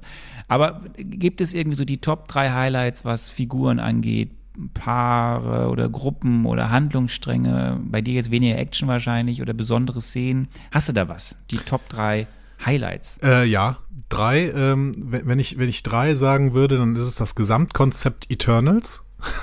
ähm, mhm. Dann ist es ähm, die Kreativität von WandaVision gerade in den ersten fünf Episoden. Ähm, und ähm, da auch tatsächlich, ähm, wie langsam aber sicher äh, eine Illusion zusammenfällt, das finde ich einen sehr, sehr äh, kreativen Punkt. Und ähm, Jelena. Hm. Hm. Ich habe äh, hab, äh, die Intros von WandaVision. Mhm. Gro großer Fan. Ja. Äh, ich, das wirst du nicht nachvollziehen können, aber mein, mein, mein eines meiner drei Top-Highlights ist die TVA an sich. Ich bin ein großer Fan der TVA. Du, nee, Und auch ich fand das, fand das am. Anfang total super, als die TVA da eingeführt worden ist. Da habe ich gedacht, damit könnte man super viel machen. Ich weiß, dass du das gedacht hast und ich finde, das haben sie auch getan. Nur nicht in Loki. Ja, Sie haben okay. das in Comics Und, bestimmt gemacht. Mich hat überrascht, äh, deswegen auch äh, eines meiner Highlights, überhaupt die ganze äh, Hawkeye-Serie an sich. Also da ist ja auch Yellen dabei, Mhm. aber eben diese ganze Serie war für den Charakter, wo wir ja immer gesagt haben, was wollen sie eigentlich damit dieser Person machen? Ähm, diese ganze Serie hat mich sehr überrascht, hat mich äh, sehr positiv überrascht in der Tonlage, in den Figuren, in, dem, in den Gags, in der Mhm. Dramatik, aber auch fand ich super. Jetzt kommen wir zu den Sachen, die nicht so toll waren. Deine drei Downlights oder Worst Lights. Ja, definitiv Loki. Also ähm, das war eine absolute Qual für mich, diese Serie durchzu, durchzuschauen. Und ich habe wirklich Ich Angst davor, dass beenden. die, ich habe wirklich Angst davor, dass die fortgesetzt wird, weil ich mir dann den ganzen Unsinn nochmal angucken muss mit äh, wir jumpen von Sie wird ja fortgesetzt. ja, Season das ist 2 ist ja fürchterlich, schon. fürchterlich. Wir jumpen von Welt zu Welt und äh, uns wird nie erklärt, wie irgendwas funktioniert und dann kommen plötzlich irgendwelche Rauchmonster und irgendwelche Schlösser und boah. Ähm, das war, das war richtig äh, grausam. Ähm, dann, äh, ja, es ist ein bisschen, es ist ein bisschen schwierig. Ich könnte auch bei What If sagen, das gesamte Konzept, das stimmt aber nicht, weil es gab da durchaus ein paar Episoden, die, äh, die mir auch irgendwie ein bisschen Freude gemacht haben. Aber ähm, die Redundanz von What If, also das ist vielleicht so ein Worst Light, weil, weil ähm, ähm, also es geht da irgendwie um, um ja, die, Idee von What If fand ich gar nicht so schlecht äh, irgendwie und wird mir auch in, der ersten, in den ersten zwei Folgen irgendwie ganz gut erklärt, aber danach ist, der, ist die Idee dann halt auch weg und dann wird da zwischendurch so ein Quatsch mit dieser Idee gemacht und ich denke so, ja, ich hab's gecheckt, ihr wollt jetzt zeigen, was könnte sein, wenn und dann manchmal hat das irgendwie eine Relevanz und manchmal halt überhaupt keine und dieses überhaupt keine ist dann super anstrengend. Und ähm, bei, bei The Falcon and the Winter Soldier, das mein drittes, mein drittes Down wäre, weil Shang-Chi war halt ein doofer Film, aber irgendwie ist es nicht kein, kein Worst irgendwie. Bei Falcon and the Winter Soldier ähm, sind es vor allen Dingen diese Gegner. Also, äh, ich erinnere mich da, ich, wenn ich jetzt ein Quiz machen würde, dann würde ich, Carly, ich Carly Morgenthau. ja, die, die ja als Figur gar nicht so doof war irgendwie, aber wenn ich dir jetzt ein Quiz machen würde, würde ich sagen, wie hießen die denn? Die Flag Smash- Smashers. Okay, cool, dass du das noch weißt, weil ich habe das völlig vergessen und das, ich weiß auch nicht mehr, was die wollten überhaupt. Ja, Ähm, das weiß man auch, das weiß man also- auch nicht, wenn man die Serie nochmal gesehen hat. das ist, das war echt, also die Gegner in Falcon The Winter Soldier waren echt richtiger Mist. So, also genau, das sind so meine drei Worstlights. Ja. Ja, schließe ich direkt an. Äh, Top 1. Ich habe zweimal Falcon and the Winter Soldier. Einmal allgemein das total wirre Writing dieser Serie. Wir haben auch darüber gesprochen, dass es da anscheinend ja Probleme gab mit wegen Covid, weil es wohl zu nah an dieser Plot-Sache mit Covid sogar war. Aber ähm, es ist einfach eine Serie, die vorne bis hinten total absurd geschrieben ist, äh, weil es nicht in sich, also es funktioniert nicht. Also man weiß nicht, warum Mhm. Menschen dann so handeln, wie sie handeln und dann zwischendrin und dann, dann da drin auch noch dann so, so auf einmal so unsägliche, auch nichts bringende Plotpoints zu haben, wie den Dora, Dora Milaje-Plot, wo auf einmal Wakanda da auftaucht äh, für zwei Folgen und du auch nicht so genau weißt, warum jetzt. Ähm, deswegen, also ganz, ganz schlimm, diese ganze Serie, dieses ganze Writing.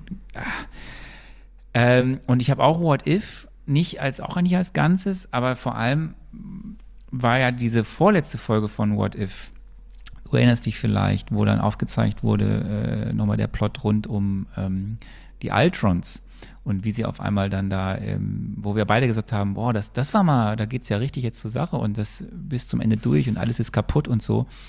Und dann wurde das durch so ein generisches Final wieder kaputt gemacht bei What If. Ähm, und das ganze Potenzial wieder eingerissen. Das hat mich auch sehr, sehr geärgert. Ja. Okay, aber sind wir ja nicht so weit voneinander so entfernt, weit, außer dass ja. ich äh, halt Loki mit da reinnehmen würde und du findest Loki toll. Ja, wir werden ja gleich sehen, ob sich jetzt bei deiner Note noch an Loki was ändert. Ähm, wir gehen nämlich durch. Wir haben diese Filme. Wir haben damals, du hast Wonder Vision eine 1 minus gegeben, ich eine 1. Bleibt's dabei? Ja. Du hast damals eine 4 minus The Falcon and the Winter Soldier gegeben und ich eine 3 minus. Was ist mit dir? Bleibt's dabei? Ja, es ist schwierig, weil 4 minus heißt, äh, wenn man das au- ausdrücken würde, wirklich als Note, dann heißt es noch ausreichend. Und eigentlich ist es das nicht. Weil das ist alles wirr und du hast so ein paar Figuren vielleicht, die irgendwie ganz interessant sind, aber dafür musst du ja nicht diese Serie angucken. Ah, schwierig. Was hatte ich denn, was hatte ich denn äh, dem, dem Hulk hatte ich 5 plus gegeben und das war der schlechteste Film bis jetzt. Ah, weiß ich nicht. Weiß ich nicht. Eigentlich ist das schlechter als der Hulk. ähm, Es ist, es ist ich müsste Note, den Hulk ich eigentlich noch aufwerten von damals, weil ähm, wenn man sieht, was danach kommt, dann ist der Hulk sicherlich nicht der schlechteste Film. Ähm, also das schlechteste äh, er Erzeugnis irgendwie. Ja, komm. Äh, Du kannst, du kannst auch zurückgehen, du kannst den Hulk auch noch ändern, du musst es mir nur sagen. dann ändere ich den Hulk auf 4 minus Mhm. Und gehe auf, bei Falcon and the Winter Soldier auf 5 plus. Moment, Weil Falcon and the Winter Soldier war definitiv schlechter als der Hulk. Also, ähm, der unglaubliche Hulk ist bei einer 4 minus und Falcon and the Winter Soldier ist jetzt eine 5 plus. Genau. Oh, Moment, Moment, Moment, jetzt hier. Das müssen wir ja alles live ändern. Mhm. Ähm, ich habe dem ja eine 3 minus gegeben. Ähm, ich bin jetzt bei 4. Also ich gebe ihn immer noch nicht, weil ich immer noch ein paar Aspekte finde, die gut sind. Das Ja. ist dieser ganze Storystrang um Sarah Bradley. Ähm, das ist die Contessa, die eingeführt wird. Äh, das ist, finde ich immer nach wie vor, dass das, das Buddy-Gespann äh, funktioniert gut äh, mit dem Falcon und mit äh, dem Winter Soldier. Äh, aber es macht die Story. Also ich finde, einzelne Sachen funktionieren, die ganze Story funktioniert halt nicht. Aber deswegen bin ich bei 4. Mhm. Du bist also jetzt bei einer 5 plus.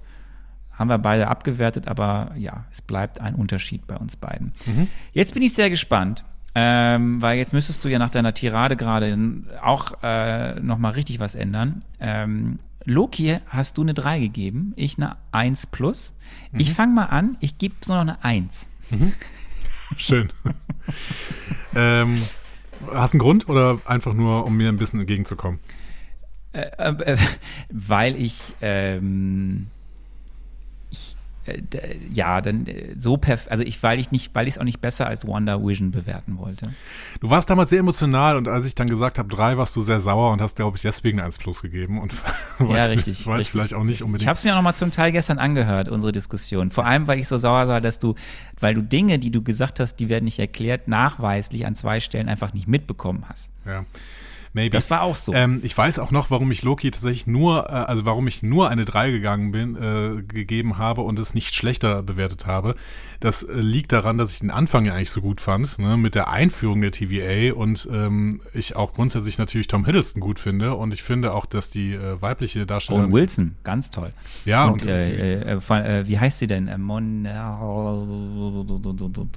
ja, vergessen, aber dass die mir auch gut gefallen hat, das war grundsätzlich jetzt irgendwie, ähm, äh, da waren, da war viel drin, was dann für mich im Endeffekt nicht eingelöst worden ist, weswegen ich auch so enttäuscht war im Endeffekt. Ähm, ich habe wirklich von diesen letzten vier Folgen oder sowas, das ist wie ein Fiebertraum, dass ich da wirklich nur so ein paar Szenen drin habe und ich, und ich weiß, dass mich sowas total ankäst, irgendwie dieses, dieses Verschwommene, was du auch bei Falcon the Winter Soldier hattest, aber natürlich da noch extremer. Ähm, bei, bei Loki war es einfach nur, ähm, ich verstehe schon, welche Geschichte sie mir erzählen, aber ich verstehe nicht, wie man da folgen kann, weil so vieles eben unklar bleibt. Äh, deswegen weiß ich auch, warum ich Loki da eine 3 gegeben habe und äh, nicht eine 5. Ähm, würde jetzt halt, ähm, auch wenn das Emotionalität bei dir weckt, noch ein Stück abwerten, ähm, aber sich, sagen wir mal, auf eine 4 plus. Also es war Ja, noch ausreichend. Das war auch ausreichend, äh, voll ausreichend. So. Für bestimmte Leute. Für mich halt nicht. Ich verstehe es nicht, ey.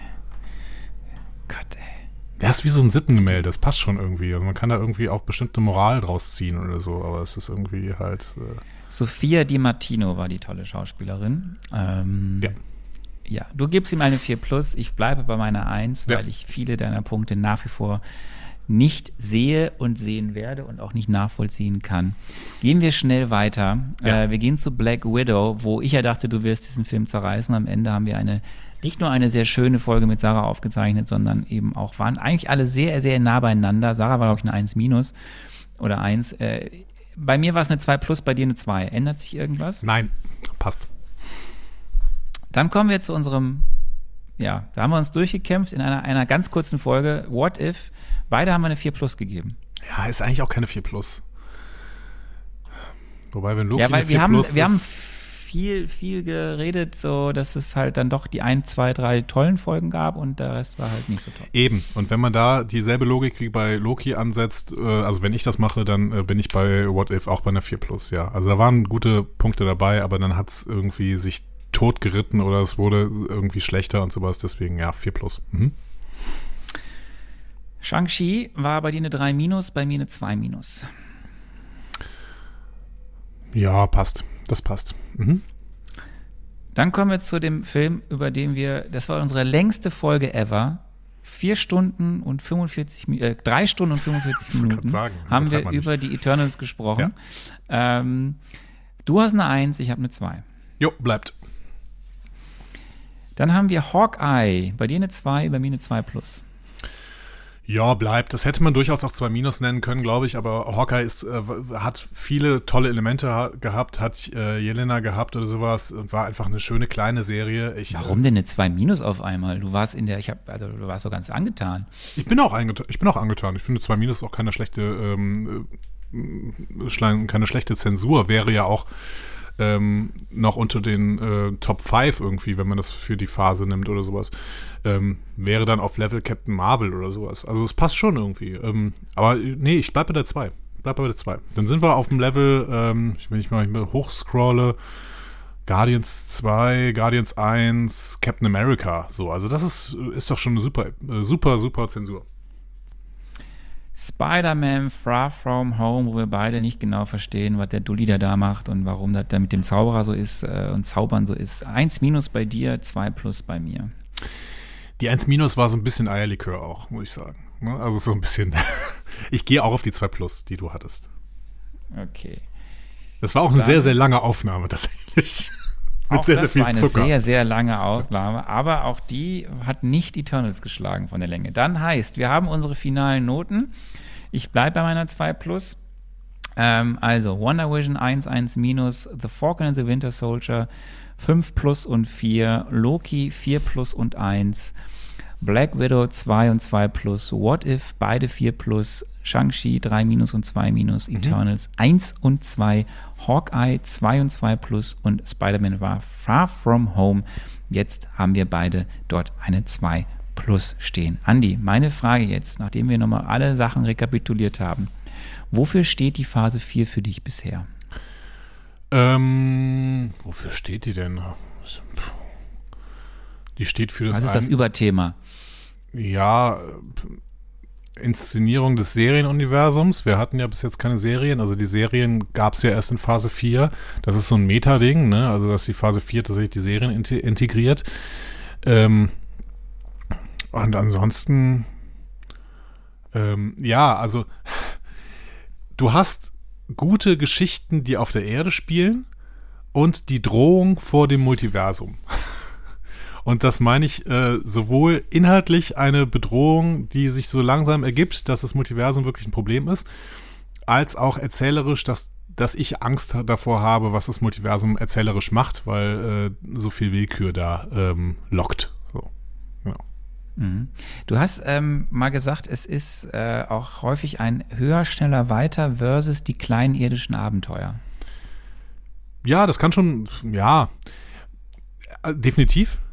Ich ähm, habe nur das Gefühl, das Warten war auch in Phase 3 schon der Fall. so, ne? Okay. Dieses höher, schneller, weiter war das, was mich so ein bisschen ähm, oft so ein bisschen abgehangen hat und dann hattest du hingegen irgendwie Ant-Man und äh, Spider-Man 1 und sowas und äh, Captain America, äh, die auch irgendwie noch kleinere Geschichten erzählt haben. Also Captain America, wobei kleinere Geschichten, naja, gut, aber ähm, vor allen Dingen die kleineren Geschichten, die mir dann besser gefallen haben, ja. Ich habe auch noch mal ein bisschen überlegt, aufgeschrieben. Also wir haben ja auf der einen Seite die Weiterentwicklung in der bis in den bisherigen äh, Serien und Filmen dieser Phase 4, wo es um die Weiterentwicklung der Figuren geht, die wir schon kennen. Meistens mhm. ja die Figuren aus der zweiten Reihe. Ähm, du hast dann ja viele, viele neue Figuren, die aufgemacht wurden, auch neue Möglichkeiten und Prämissen. Wir wissen jetzt, da ist irgendwo eine Agatha Harkness, die in Westview schmort. Wir haben äh, irgendwie diese Zwillinge von Wanda. Wir haben einen White Vision irgendwo noch rumfliegen. Wir haben Monica Rambeau kennengelernt, die wir in den Marvels wiedersehen werden. Wir haben die Contessa. Wir wissen, Simo ist noch nicht tot. Wir wissen, da gibt es irgendwie jetzt einen US Agent Walker. Da gibt es eine Sharon Carter, die äh, ja Böses im Schilde führt, die wir ja wahrscheinlich dann bei Secret The Power Broker. Deine liebste Figur. ähm, ja, das Multiversum ist aufgestoßen. Was Auf jeden Fall die Figur mit dem besten Namen. So. Hey, Power Broker. I'm the Power Broker. Ähm, ja, wir haben das Multiversum zumindest angerissen hier und da. Wir haben die TVA, die Loki-Varianten. Wir haben Jelena und ihre Familie. Wir haben die, die ganz neue Welt von Shang-Chi. Wir haben die ganz neue Welt von den Eternals. Wir haben ja übrigens eine neue Insel, die jetzt irgendwo auf der Erde da ist. Ne? Also da ist ja so ein so ein Wesen, was da jetzt nicht äh, erwacht ist, sondern da ist als Insel im Meer liegt. Ähm, wir haben Kate Bishop, Echo, Kingpin, Daredevil und Co. Also wir haben viele, viele, viele neue Figuren, viele Möglichkeiten und Prämissen. Es wird etwas unübersichtlich. Ähm, meine Frage eben jetzt nochmal. Also es wird ja als bis, also es wurde dann ja später offiziell gesagt, wir haben jetzt neun Projekte gesehen. Es kommen noch acht in Phase 4. Es ist tituliert als ein Teil der großen Multiversums-Saga. So viel Multiversum war aber noch gar nicht, wenn man ehrlich ist, finde ich zumindest. Vielmehr ging es doch bisher, Frage an dich, in den einzelnen Geschichten um Trauer, Verlustbewältigung, mhm. neue Gruppendynamiken etc. Einführung, also Leben nach dem Blip oder so. Ja, also diese, diese Vorlage hat uns ja diese Avengers-Saga äh, ähm, irgendwie ja gegeben, ne, dass wir jetzt uns äh, um Trauer und Verlust äh, vor allen Dingen scheren müssen. Das ist ja auch gut so. Also wenn wir diese beiden Avengers-Filme sehen, dann haben die vor allen Dingen einen guten Impact auf Phase 4 gehabt, äh, anstatt für mich zumindest selber gut zu sein. Aber ähm, das, das nebenher, ich habe also ich habe ja eben schon gesagt, dass ich Angst vor dieser Multiversumssaga habe und ich finde auch, dass sie bis jetzt noch sehr, sehr zaghaft eingeführt wird. Es sind so ein paar Punkte, die the point of points of no return sind und Eternals gehört im Prinzip auch dazu. Ne? Also wenn du, wenn du bestimmte Riesenkosmen aufmachst, ne, und dann irgendwie sagst, okay, und die gibt es jetzt halt auch und es geht jetzt im Prinzip um alles und sowas, dann hast du da Points of No Return. Dann kannst du zum Beispiel, äh, könntest du sowas wie Captain America Civil War, könntest du überhaupt nicht mehr erzählen, weil es äh, diese kleinen äh, Konflikte auf der Erde, die werden irgendwann halt total irrelevant, so wenn du sie weiter erzählst. Wenn du jetzt schon irgendwie das, das ging jetzt noch mit Hawkeye zum Beispiel, ne? kleiner Konflikt auf der Erde, der hat überhaupt nichts mit irgendwie einem, einem großen Universum zu tun oder sowas. Aber who cares about Kingpin, wenn du irgendwann siehst, dass das Multiversum bedroht ist? So, ne? Also, mhm. ähm, wer kümmert sich noch um diese, diese kleinen Probleme? Ne? Wie kann Spidey die äh, freundliche Spinne aus der Nachbarschaft sein, wenn gleichzeitig ähm, äh, er vielleicht gebraucht wird im Kampf gegen Kang? Also, das ist, ähm, du hast da so ein paar Points of No Return drin und vor denen habe ich Angst, weil das eine erzählerische Herausforderung ist, bei dem ich nicht weiß, ob die normalen Autoren äh, oder AutorInnen des, ähm, des äh, MCUs dem gewachsen sind. Mal sehen. Wir, wir werden sehen, wir werden es sehr bald sehen, weil wir ja jetzt direkt weiter fortfahren mit der Phase 4. Ja. Äh, gleich das Marvel Mezzo zu ähm, Moon Knight nach einer kurzen Werbung. Nein, Quatsch. Ähm, also, wir haben jetzt. Wollt ihr, wollt ihr bei uns werben? Dann schreibt uns an. Ne? Info einfach Marvel. Ihr könnt einfach werben. Ihr könnt einfach werben. Wir, haben, ja. wir kriegen eh nichts dafür. Ähm, wir haben jetzt vor der Brust bis zum Ende dieser Phase 4 noch acht Projekte. Ich hau mal ein paar Namen raus. Äh, mhm. Oscar Isaac. Kenn ich. Ethan Hawke. Kenn ich. Benedict Cumberbatch. Kenn ich. Haley Atwell. Kenn ich. Iman Vellani. Kenn ich. Chris Hemsworth. Kenn ich. Natalie Portman. Kenn ich. Julia Louis Dreyfus. Kenn ich, Tatjana Maslany. kenn ich, Mark Ruffalo. kenn ich, Tim Roth. kenn ich. Megan Thee Stallion. Was? Ist das ein Catcher? Eine Catcherin? Keine Ahnung. Nein. Gail Garcia Bernal. Kenn ich gut. Laura Donnelly. Kenn ich auch, glaube ich. Letizia Wright. Ja, Dominic Thorne. kenn ich nicht, glaube ich. Weiß ich nicht. Kevin Bacon. Da habe ich schon mal, ich, ich weiß schon was von Kevin Bacon leider. Das, äh, da wurde ich leider gespoilt auf, äh, auf Twitter. Und jetzt noch ein Name für dich. Sir Patrick Stewart. Ja, spielt er wieder den Kackhaufen in, äh, in ja, egal, komm, weitermachen. Ähm, also, wir haben vier Serien und vier Kinofilme Ja. vor der Brust. Äh, stimmt das, vier Serien? Ich muss mal kurz durchrechnen. Also auf jeden Fall fangen wir an mit Moon Knight, das machen wir gleich. Sechs Episoden. Es geht dann weiter. Wir machen gleich sechs äh, Episoden Moon Knight, genau. Ja, genau. Jetzt direkt, wir hauen jetzt alles. Wir müssen Zeit aufholen. Für alles, was wir krank oder nicht auszeichnen konnten im letzten Jahr. Also, wir beginnen äh, unseren weiteren Cast mit Moon Knight. Danach folgt äh, in der Reihenfolge Doctor Strange in the Multiverse of Madness, der Film, vor dem Andy am meisten Angst hat. Ähm, wir haben dann die Serie Miss Marvel mit der Hauptdarstellerin Iman Velani. Äh, auch sechs Episoden, die wir da äh, schauen werden. Dann kommt Thor, Love and Thunder, der neue Taika Waititi-Streich. Habe ich Bock drauf? Fragezeichen, weil ja der schlechteste Film, ja, weil ja der von der Einspielergebnis am schlechtesten Ach so, ob ist. das ein wir Streich ist. Okay, verstehe. Mhm, ja. Ja. Dann haben wir die Serie She-Hulk, Attorney at Law. Mhm. Äh, neun Episoden. Da habe ich auch ein bisschen Bock drauf, ehrlich gesagt. Ja. Ja. Ähm, und genau, es sind nämlich äh, drei Serien und zwei Specials, so müsste es heißen. Wir haben ähm, dann Werewolf by Night. Mhm. Finde ich okay, weil es auch Special? kurz ist. Ähm, dann haben wir den Abschluss des Kinojahres äh, quasi im Jahr 2022, nämlich Black Panther Wakanda Forever. Mhm.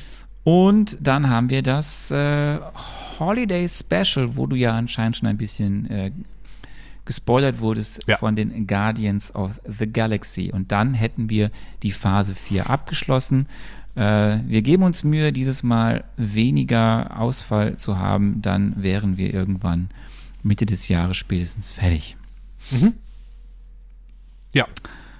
Freust du dich? Ja, ich habe ja schon gesagt, auf was Oder ich mich auf was freue. freust du dich nicht? Ich habe ja schon gesagt, auf was ich mich freue und was, auf was ich mich nicht freue. Ähm, ich glaube, dass es jetzt sich so ein bisschen umdrehen könnte, ähm, dass die Serien äh, jetzt im zweiten Teil eine höhere Qualität als die Filme haben könnten. Äh, dass es bei den Filmen dann eher so ist, dass du wirklich äh, super Filme und richtig äh, richtigen Schund hast. Das war jetzt ja bei den Serien irgendwie so. Ähm, ich glaube, dass die Serien eine durchaus äh, durchgängige gute Qualität haben könnten, wenn ich mir das so angucke. Moon Knight, Miss Marvel, She-Hulk erwarte ich jetzt nichts Schlechtes von. Aber wenn ich mir die Filme angucke, Doctor Strange erwarte ich wirklich nicht Gutes, nichts Gutes von. Thor ähm, habe ich Bock drauf. Black Panther so mittel, ehrlich gesagt. Weiß ich nicht, weil Black Panther 1 war jetzt nicht mein Lieblingsfilm, der war wichtig, aber ähm, der hatte schon große Probleme und keine Ahnung. Und bei den Specials denke ich einfach, ja gut, die sind, ähm, die sind kurz, das kannst du dir mal eben angucken, alles gut. So. Was ist eigentlich mit äh, Groot? Kam das nicht auch irgendwann dazwischen? Ach, das habe ich ja ganz vergessen. Es stimmt. Ich habe noch die fünf kurz, äh, wirklich ein kurz, kurz, kurz, kurz Filmchen I'm Groot vergessen. Ähm, ja, die machen wir wahrscheinlich irgendwo mal nebenher in einem Marvel Mezzo mit, weil das ist jetzt wirklich nicht. Ähm, Kann man nicht einfach- wie, wie sagte ich bei unserer letzten Sendung, äh, bei unserer letzten Ausgabe, es ist jetzt auch nicht Shakespeare. Ja, aber wir könnten ja vielleicht zwei Folgen draus machen. So ein Marvel Mezzo, I'm Groot und einmal eine Besprechung, I'm Groot. Hm? Können wir mal gucken. Ja, wir können es auch, wir können es auch lassen. Können wir mal gucken. Können wir mal gucken. Um ein bisschen, um ein bisschen, ich möchte ja unbedingt jetzt mal langsam live werden, weil dann auch die Vorbereitung ein bisschen einfacher wird, weil wir ja einfach gar nicht so viel wissen. Ja, aber du weißt schon, Jetzt dass, muss ich ja immer, jetzt wir- muss ich ja immer gucken, dass ich alle Infos zusammentrage. aber ich muss auch allen sagen, also wenn wir live sind, das hat viele Vorteile, zum Beispiel, dass du mitspekulieren musst. ja, genau. ähm, das hat aber auch viele Nachteile, nämlich, dass wir nicht mehr jede Woche erscheinen können. Ne? Also, weil, also, Ne? Wenn, wenn, ja, wir werden sehen. Wir, wir müssen ja erstmal entscheiden, wie das mit dem Pacing weitergeht. Ähm, oder wir müssen dann, ähm, wir müssen dann andere Sachen machen. Ja oder nicht? Weil dann muss ich nachher wieder irgendwelche komischen Pre-MCU-Serien. Ach, guck doch mal Daredevil, da kommt schon äh, Charlie Cox drin vor. Ja, interessiert mich nicht. So. Wir könnten natürlich ein bisschen vom Sonyverse, alles egal. Nee. Komm, wir steigen jetzt ein. Es wird alles ganz anders. Es gibt eine erste, es gibt die erste Serie im MCU, die FSK 16 ist, zumindest bei manchen Folgen. Ja. Also, wir starten ins 33. Projekt. Wir kommen zu Moon Knight. Lieber Andy, was weißt du über Moon Knight? Ähm, ja, ich weiß, dass es da offensichtlich, glaube ich, einen Typen gibt, der eine multiple Persönlichkeitsstörung hat. Und Du dass es irgendwas Theologe- mit Ägypten zu tun hat. Genau, das wäre meine nächste Frage. Du als eine Theologe, du kannst, ich, ich sage ja immer, dass du dich unfassbar gut auskennst mit, äh, weil ich ja denke, das ist Teil deines Studiums gewesen. Ja, nein. Was weißt du denn so von ägyptischen Gottheiten und Mythologie? Ich, nichts. Also äh, ich möchte dir nochmal sagen, Theologie ist nicht gleich äh, vergleichende Religionswissenschaften. Das ist ein ganz anderes Studium. Schade, schade ist, eigentlich, Keine Ahnung. schade. Warum hast wenn- du das denn nicht Wie wenn man studiert? einen Juristen fragt immer, was weißt du eigentlich über Betriebswirtschaftslehre? So, ja, äh, nee. Anders, so, anders. So. Gut, Betriebswirtschaftslehre ist auch kein Studium. Aber ähm, äh, die, ähm, Oh, jetzt hast du auch wieder einen rausgehauen. Mein Gott. ähm, nein, aber ich weiß wirklich da ganz, ganz wenig. Alles, was ich über ägyptische Mythologie weiß, weiß ich von Asterix. So, ne? ähm, Asterix erobert Rom, da gibt's ja diesen, diesen Typen, der äh, hypnotisiert und sagt immer, bei Osiris und Abis schau mich an, ne? Oder bei Asterix und Kleopatra, ne? da gibt's ja irgendwie die Sphinx und sowas, ne?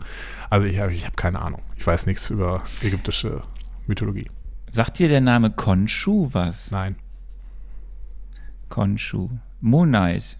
Die Faust von Konshu. Mhm. Der Kämpfer und Superheld im Namen der ägyptischen Gottheit. Okay. Darum geht's jetzt, um Schön. Moon Knight. Erster Auftritt äh, war in einem Comic namens Werewolf by Night. Special. 32. Äh, Ausgabe 32 im Jahre 1975. Mhm. Die Schöpfer waren äh, ein gewisser Doug Mönch und Don Perlin. Mhm. Und um es mal einfach so ein bisschen einzuordnen, auch für dich und für unsere Hörerinnen und Hörer, die diese Figur noch nicht kennen, so ein bisschen gilt Moonlight, nicht Moonlight, Moonlight. Moonlight, Mm, guter Film. äh, Moonlight als die Antwort Marvels auf DCs bei äh, Batman. Okay. Aber Batman hat doch Mark- keine multiple Persönlichkeitsstörung. Vielleicht bin ich dann völlig auf der falschen Fährte. Ja, wir werden sehen. Ähm, also, Moon Knight, aka Mark Spector, ist ein geborener Kämpfer mit einem bisschen Hang zur Gewalt, also schon von, von Haus aus. Der ist, also nicht von Haus aus, nämlich eigentlich das komplette Gegenteil. Der ist Sohn eines pazifistischen, pazifistischen Chicagoer Rabbis, verlässt aber früh das Haus. Ähm, Also Boxt sich ist Jude, das- ja? ja, Okay. Also, also Mark, müsste ja sein dann dementsprechend. Spector, ne? Er- Jude aus Chicago, okay. Ja, pazifistischer Vater. Mhm. Er selbst hang zum Gewalt. Aber sagen wir mal so, er ist dann so ein bisschen Gelegenheitsboxer, Boxer, verliert, verliert er Geld mit, dann wird er Soldat, dann wird er CIA-Agent und schließlich wird er ein Söldner. Also jemand, den man ne, kaufen kann und dann macht er dreckiges Zeug für einen. Ähm, als eben dieser Söldner verschlägt es ihn dann nach Ägypten und er geht ein Bündnis ein mit dem sadistischen Bandenchef Raoul Bushman. Also Ras Al Ghul So. quasi. Ähm, na, also ich erzähle nur das, was in den Comics so passiert ist, bis zu einem gewissen Punkt. Ähm, ja, ne, ich mache Comic-Geschichte. So, nachdem Bushman vor seinen Augen Einheimische förmlich abschlachtet, entdeckt er sein Gewissen ähm, und stellt sich gegen ihn. So, der Bushman möchte irgendeine Gruft von einem ägyptischen Pharao finden und dabei schlachtet er halt ganz viele Einheimische ab und er stellt sich jetzt ihm im Weg, will das verhindern, dass er da jetzt weiter so Gemetzel macht und dabei wird er aber dann äh, erstochen oder besser gesagt, also wird so fast äh, getötet, so von diesem Bushman. Also Spectre unterliegt. Er schafft es dann noch, sich zu einem freigelebten Grab des Mondgottes Konshu zu schleppen. Liegt dann da. Ähm, und es sind noch andere Leute, aber ist jetzt egal. Und anstatt dann aber zu sterben, erscheint ihm der Geist von eben dieser ägyptischen Gottheit Konshu. Und diese, dieser Konshu verspricht dann sein Leben zu retten Aber er muss fortan sein irdischer Avatar sein. The Way of Water. Ja. The Way of the Moon. Ähm, so, im Glauben, als Gefäß göttlicher Strafe wiedergeboren zu sein, ist er jetzt der Avatar von Khonshu, besiegt die Söldnerbande um Bushman, Bushman und kehrt dann als Rächer Khonshus in die USA zurück. Aha, und da sind wir jetzt. Ja? So, so die Nebenwirkung dieser ganzen Avatar-Sache ist, ähm, er hat eine, erstens eine ausgeprägte dissoziative Identitätsstörung. Okay. Die spiegelt sich darin wieder, dass er fortan vier Persönlichkeiten in sich vereint, die alle die verschiedenen Aspekte Konschus widerspiegeln. Behüter, Wegweiser, Verteidiger, Beobachter. AKA Mark Spector, dann sein eigener milliardenschwerer Finanzier Stephen Grant, dann Moon Knight Okay. und dann der taxifahrende Infosammler Jake Lockley. Okay. Interessant. Ja? Ja. Kannst du mir noch folgen? Ich kann dir folgen. Ich weiß noch nicht, wie diese äh, Persönlichkeiten dann rauskommen. Also wann die vor allen Dingen rauskommen. Okay. Aber gut, weitermachen. So, die zweite Nebenwirkung von dieser ganzen Avatar-Geschichte ist, äh, seine Kräfte schwanken je nach Mondphase, weil er ja nun mal zur Gottheit Khonshu gehört und wenn Vollmond ist, ist es halt besser, als wenn Neumond ist. Verstehe. Mhm. Dritte Nebenwirkung, er hat latent psychische Zusammenbrüche. Schön. Also nicht gut, nicht schön für ihn, aber ähm, interessanter Plotpoint. Mhm. So. Er operiert meist allein am Rande der Gesellschaft, Ist klar. kämpft aber auch in Teams, unter anderem zusammen mit den West Coast Avengers oder den Defenders. Ähm, er ist auf jeden Fall aber äh, für Außenstehende eine schwierige Type, ähm, weil er denkt ja, oder zumindest sagt er das ja allen, äh, er sei eifriger Diener eines alten Gottes, so, ne? Äh, die anderen denken aber, der hat einfach einen Knall. So, muss man jetzt sehr, also jetzt Ja, was würdest du machen, sagen, wenn, aber wenn jemand irgendwie ähm, vier Persönlichkeiten Ja. hätte? Ja. Also die anderen denken einfach alle, der ist halt, er hat eine Psychose äh, Mhm. und dem muss man eigentlich helfen. So. Ich Und hoffe, ist so ich hoffe wir sehen äh, viele äh, Sitzungen bei einem Therapeuten dann. Ja. So, ähm, seine Kräfte sind, äh, der ist, äh, hat eine Spitzenfitness, äh, Spezialkampftraining, extrem stark, hohes Tempo, hohe Agilität, ganz, ganz, ganz schnelle Re Regenerationsfähigkeiten, de facto unter dem Einfluss von Khonshu fast un, untöt, also nicht, nicht umbringbar. Ähm, sieht perfekt im Dunkeln, ist unscheinbar im Schatten. Äh, seine Mission äh, laut des schönen Buchs, das Marvel-Buch, das Comic-Universum der Superhelden, seine Mission, allen Übeltätern, allen Übeltätern Gottes Rache zuführen. ja. Also es ist interessant, dass jetzt wirklich da so wirkliche Gottheiten im, im MCU irgendwie mehr und mehr eine Rolle spielen irgendwie. Ne? Ja. So, das war jetzt mal das, der Hintergrund zur Comicfigur und seinem Comic-Story-Strang. Natürlich Kennt wieder die Eternals? verkürzt. Wäre so interessant. Ja. Ja, vielleicht wird diese Frage aufgeworfen. Wir werden sehen. Facts zur Serie. Created by Jeremy Slater. Die Regie führen einerseits Mohammed Diab. Ich, bin mir, ich muss erst mal gucken, wie man ihn richtig ausspricht. Und andererseits ein Regieduo, nämlich Justin Benson und Aaron Moorhead. Okay. Der Maincast besteht aus Oscar Isaac, May L. Calamaway, Okay. auch hier muss ich nochmal schauen, wie man sie richtig ausspricht, und Ethan Hawke. Ethan Hawke. Sehr, ja, okay. Spannend. Okay. Genremix Horror, Fantasy, Action, Abenteuer. Mhm. Die Prämisse der Serie, lieber Andi. Mark Spector, ein Söldner, der an einer dissoziativen Identitätsstörung leidet, wird mit seinen multiplen Persönlichkeiten wie Stephen Grant in ein tödliches Geheimnis um ägyptische Götter hineingezogen. Okay. So, vielleicht noch ein weiterer Tipp. Diese Serie versteht man auch, wenn man vorher nichts vom MCU gesehen hat. Okay. Gut. Dann, ähm, das ist ja gut. Dann könnte ich es ja verstehen.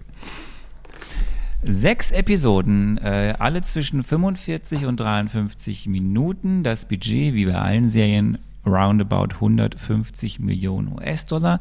Wir werden uns mit den ersten drei Folgen das nächste Mal beschäftigen. Das heißt, die wirst du dir anschauen müssen. Die Folgentitel dieser ersten drei Folgen sind, bevor wir zum Plakat kommen, The Goldfish Problem, das Goldfischproblem. Mhm. Vergiss da so viel. Minuten. Ja. Summon the Suit, beschwöre den Anzug, mhm. 53 Minuten. Und The Friendly Type von der netten Sorte, mhm. auch 53 Minuten Länge. Lieber Andi, damit sind wir soweit. Ich habe dich zugeballert mit Informationen, die dir entweder was bringen oder auch nicht. Ich habe für dich ein formschönes Plakat, Pla Plakat herausgesucht, damit wir jetzt starten können in die wunderbare, wie immer von allen erwartete Rubrik Andi spekuliert. Ähm, auch dafür hatten wir, glaube ich, ein hatten wir da, finde ich, auch einen Jingle. Sorry, ich muss Leute. Du bist Leute, für die Produktion verantwortlich. Ja. Äh, ihr müsst mir, wenn ihr, wenn ihr mir Sachen geschickt habt, müsst ihr, müsst mir sonst nochmal in, in Erinnerung rufen. Äh, ich, es wäre ja auch einfach nur möglich, dass du einfach eine ordentliche äh, Datei anlegst, wo alle Sachen drin sind. Ja, genau, aber das wäre ja albern. So, ähm, jetzt gucke ich mir dieses Plakat hier an. Ähm, und ich versuche diese Spekulationsphase relativ äh, kurz zu machen, weil im Prinzip weiß ich ja gar nichts. Ne? Also, ähm, das ist ein schwarz-weiß gehaltenes äh, Plakat. Ähm, es gibt so ein paar Farbtupfer, ähm, äh, so goldene ähm, Sichelkampfwaffen von dem Hauptprotagonisten in der Mitte. Äh, also Mondsichel-Kampfwaffen könnte man sagen. Ähm, also, wir gehen mal von unten nach oben. Ne? Unten steht hier Titel und Original Series und sowas. Da stehen vor allen Dingen, sind vor allen Dingen ähm, Pyramiden.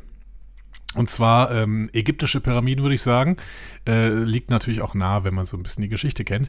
Ähm, da drüber sind zu sehen auf der linken Seite ein, naja, so ein Vogelwesen.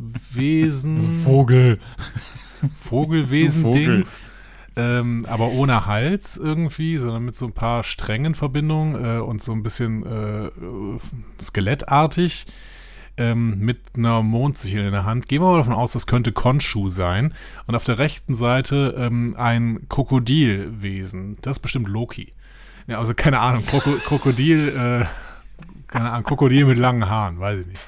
Äh, ist, ähm, ja, ist auch irgendeine Gottheit bestimmt.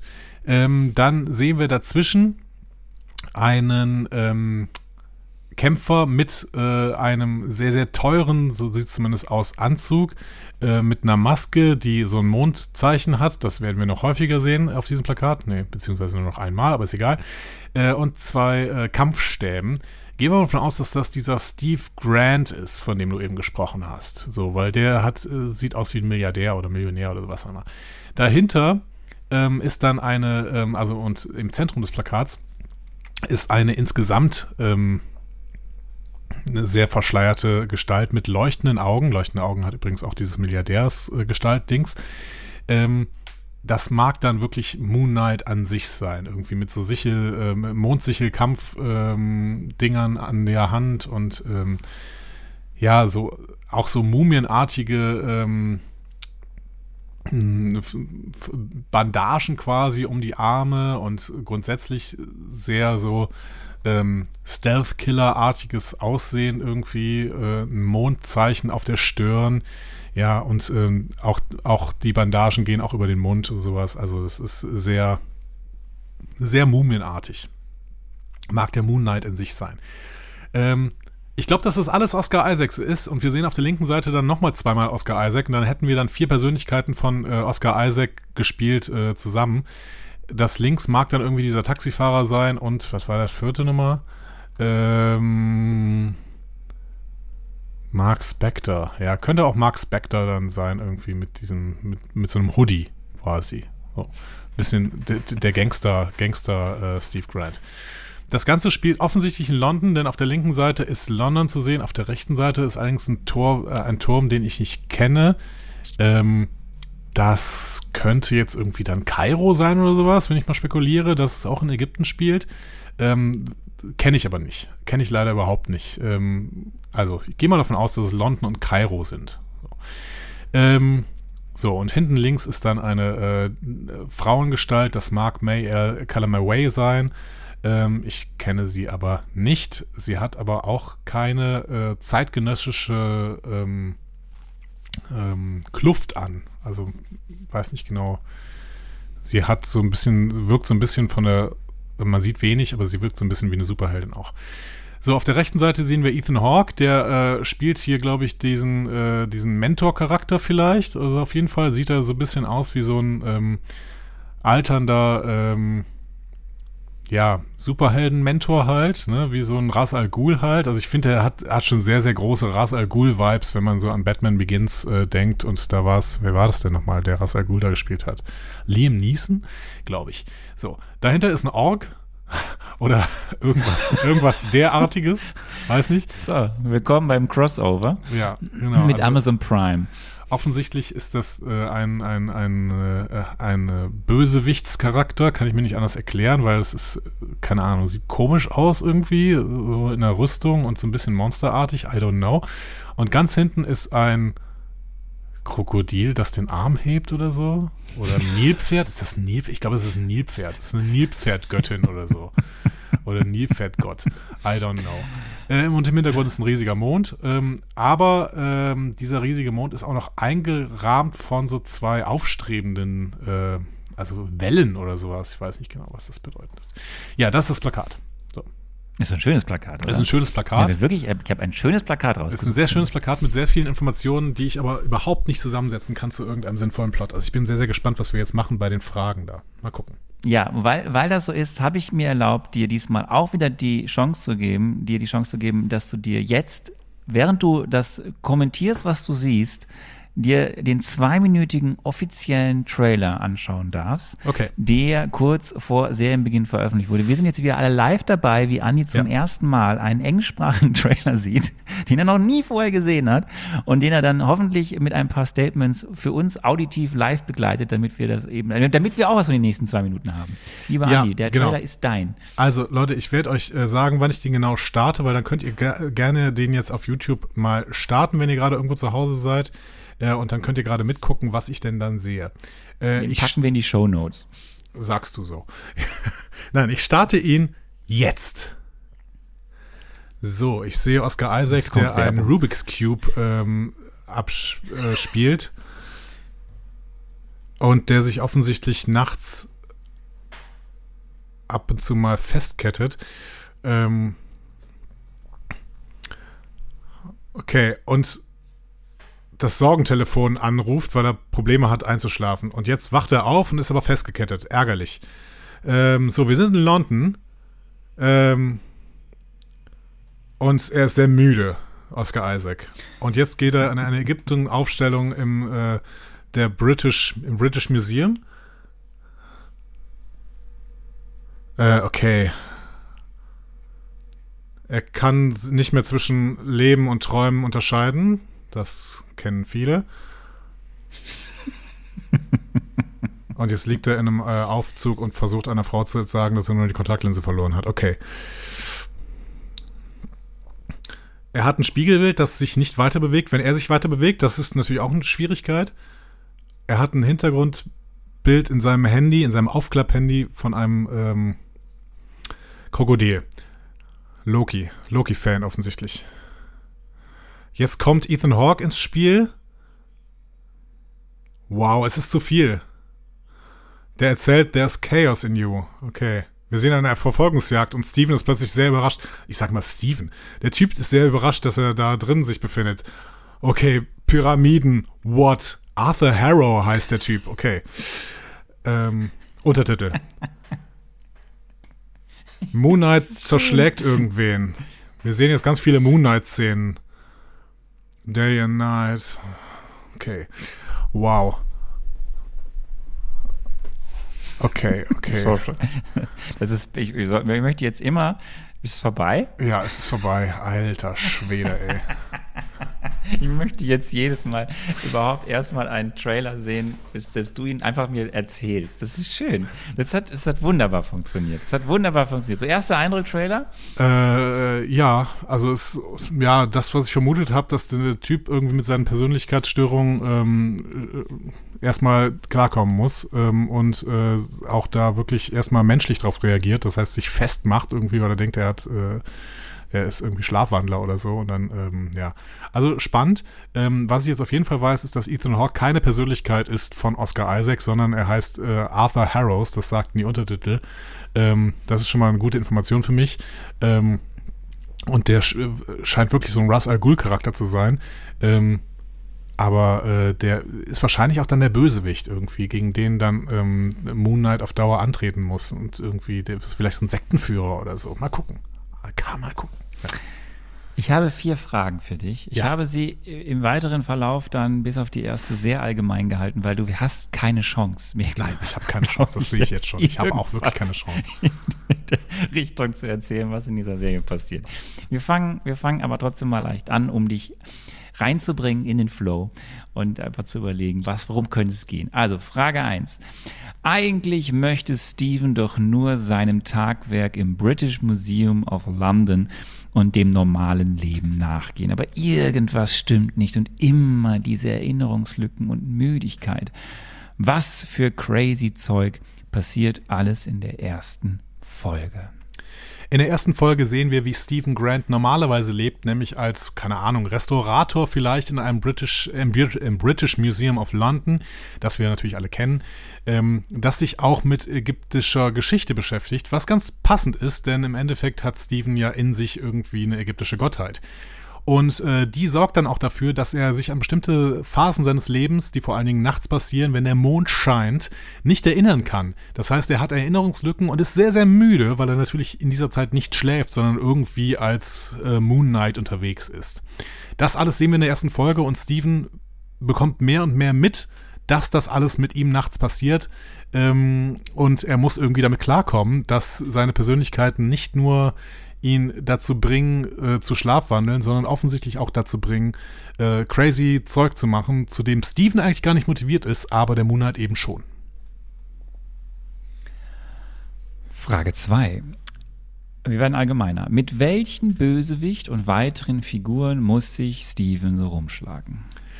Als erstes muss sich Steven natürlich mit seinen eigenen Persönlichkeiten rumschlagen, nämlich äh, diesen ähm, Moon Knight-Charakteren und auch vielleicht diesem Taxifahrer-Charakter, der irgendwelche Infos sammelt und ähm, all das ist schon genug Arbeit für Steven, damit irgendwie klarzukommen. Aber auf der anderen Seite gibt es auch jemanden, der vielleicht dieser ganzen Nummer auf die Schliche gekommen ist, der diese Nummer, dass äh, in Stephen Grant ein ähm, eine ägyptische Gottheit ähm, ruht, der da auf die Schliche gekommen ist und das ist der Charakter von Ethan Hawke, Arthur Arthur, ähm, vergessen, der ähm, Arthur von King of Queens. Genau, der ähm, sich hier wiederum eine kleine Armee zusammenbastelt, mit der er im Endeffekt ähm, Stephen Grant umbringen möchte, damit äh, auch Konshu äh, ähm, ewige Ruhe finden kann und eine Bedrohungslage damit eingedämmt wird. Diese Bedrohungslage betrifft allerdings mehr so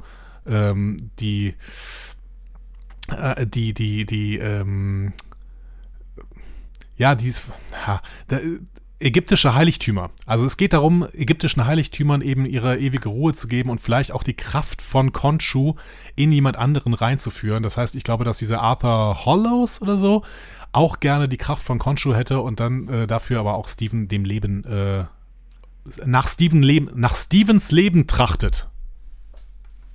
Du hast quasi jetzt schon fast Frage 3 beantwortet. Meine Frage ist nämlich sehr allgemein. Um was geht es eigentlich? Also, was ist der zentrale Konflikt, in der in den ersten Folgen, ersten drei Folgen aufgemacht wird? Arthur Hollows trachtet nach Stevens Leben, weil er selber die Kräfte von Khonshu in sich hätte.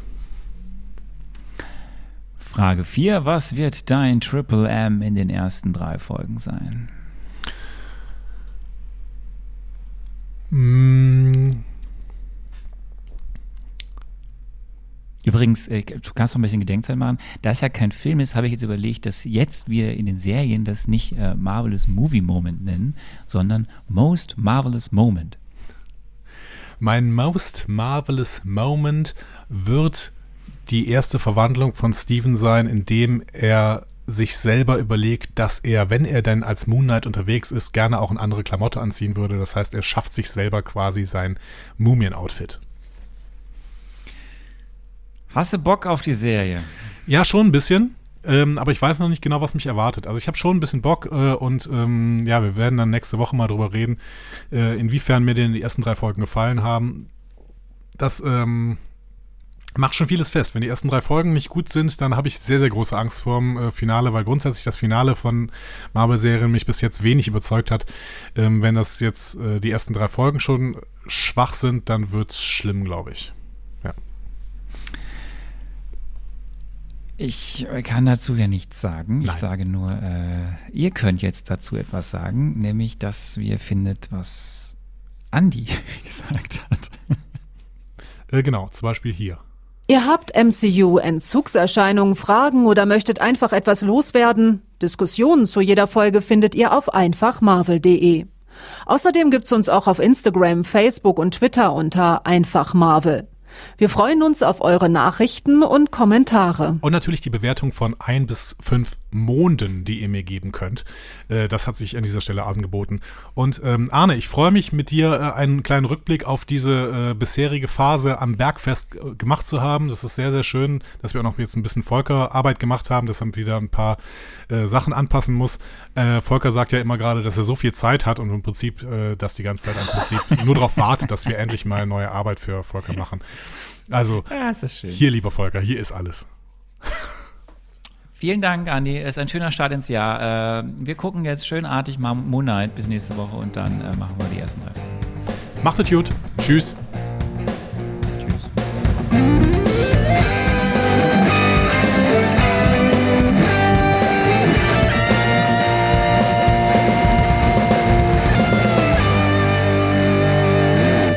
Die Heldenreise geht weiter. Mehr Folgen zum Marvel Cinematic Universe findet ihr auf einfachmarvel.de oder überall, wo es Podcasts gibt.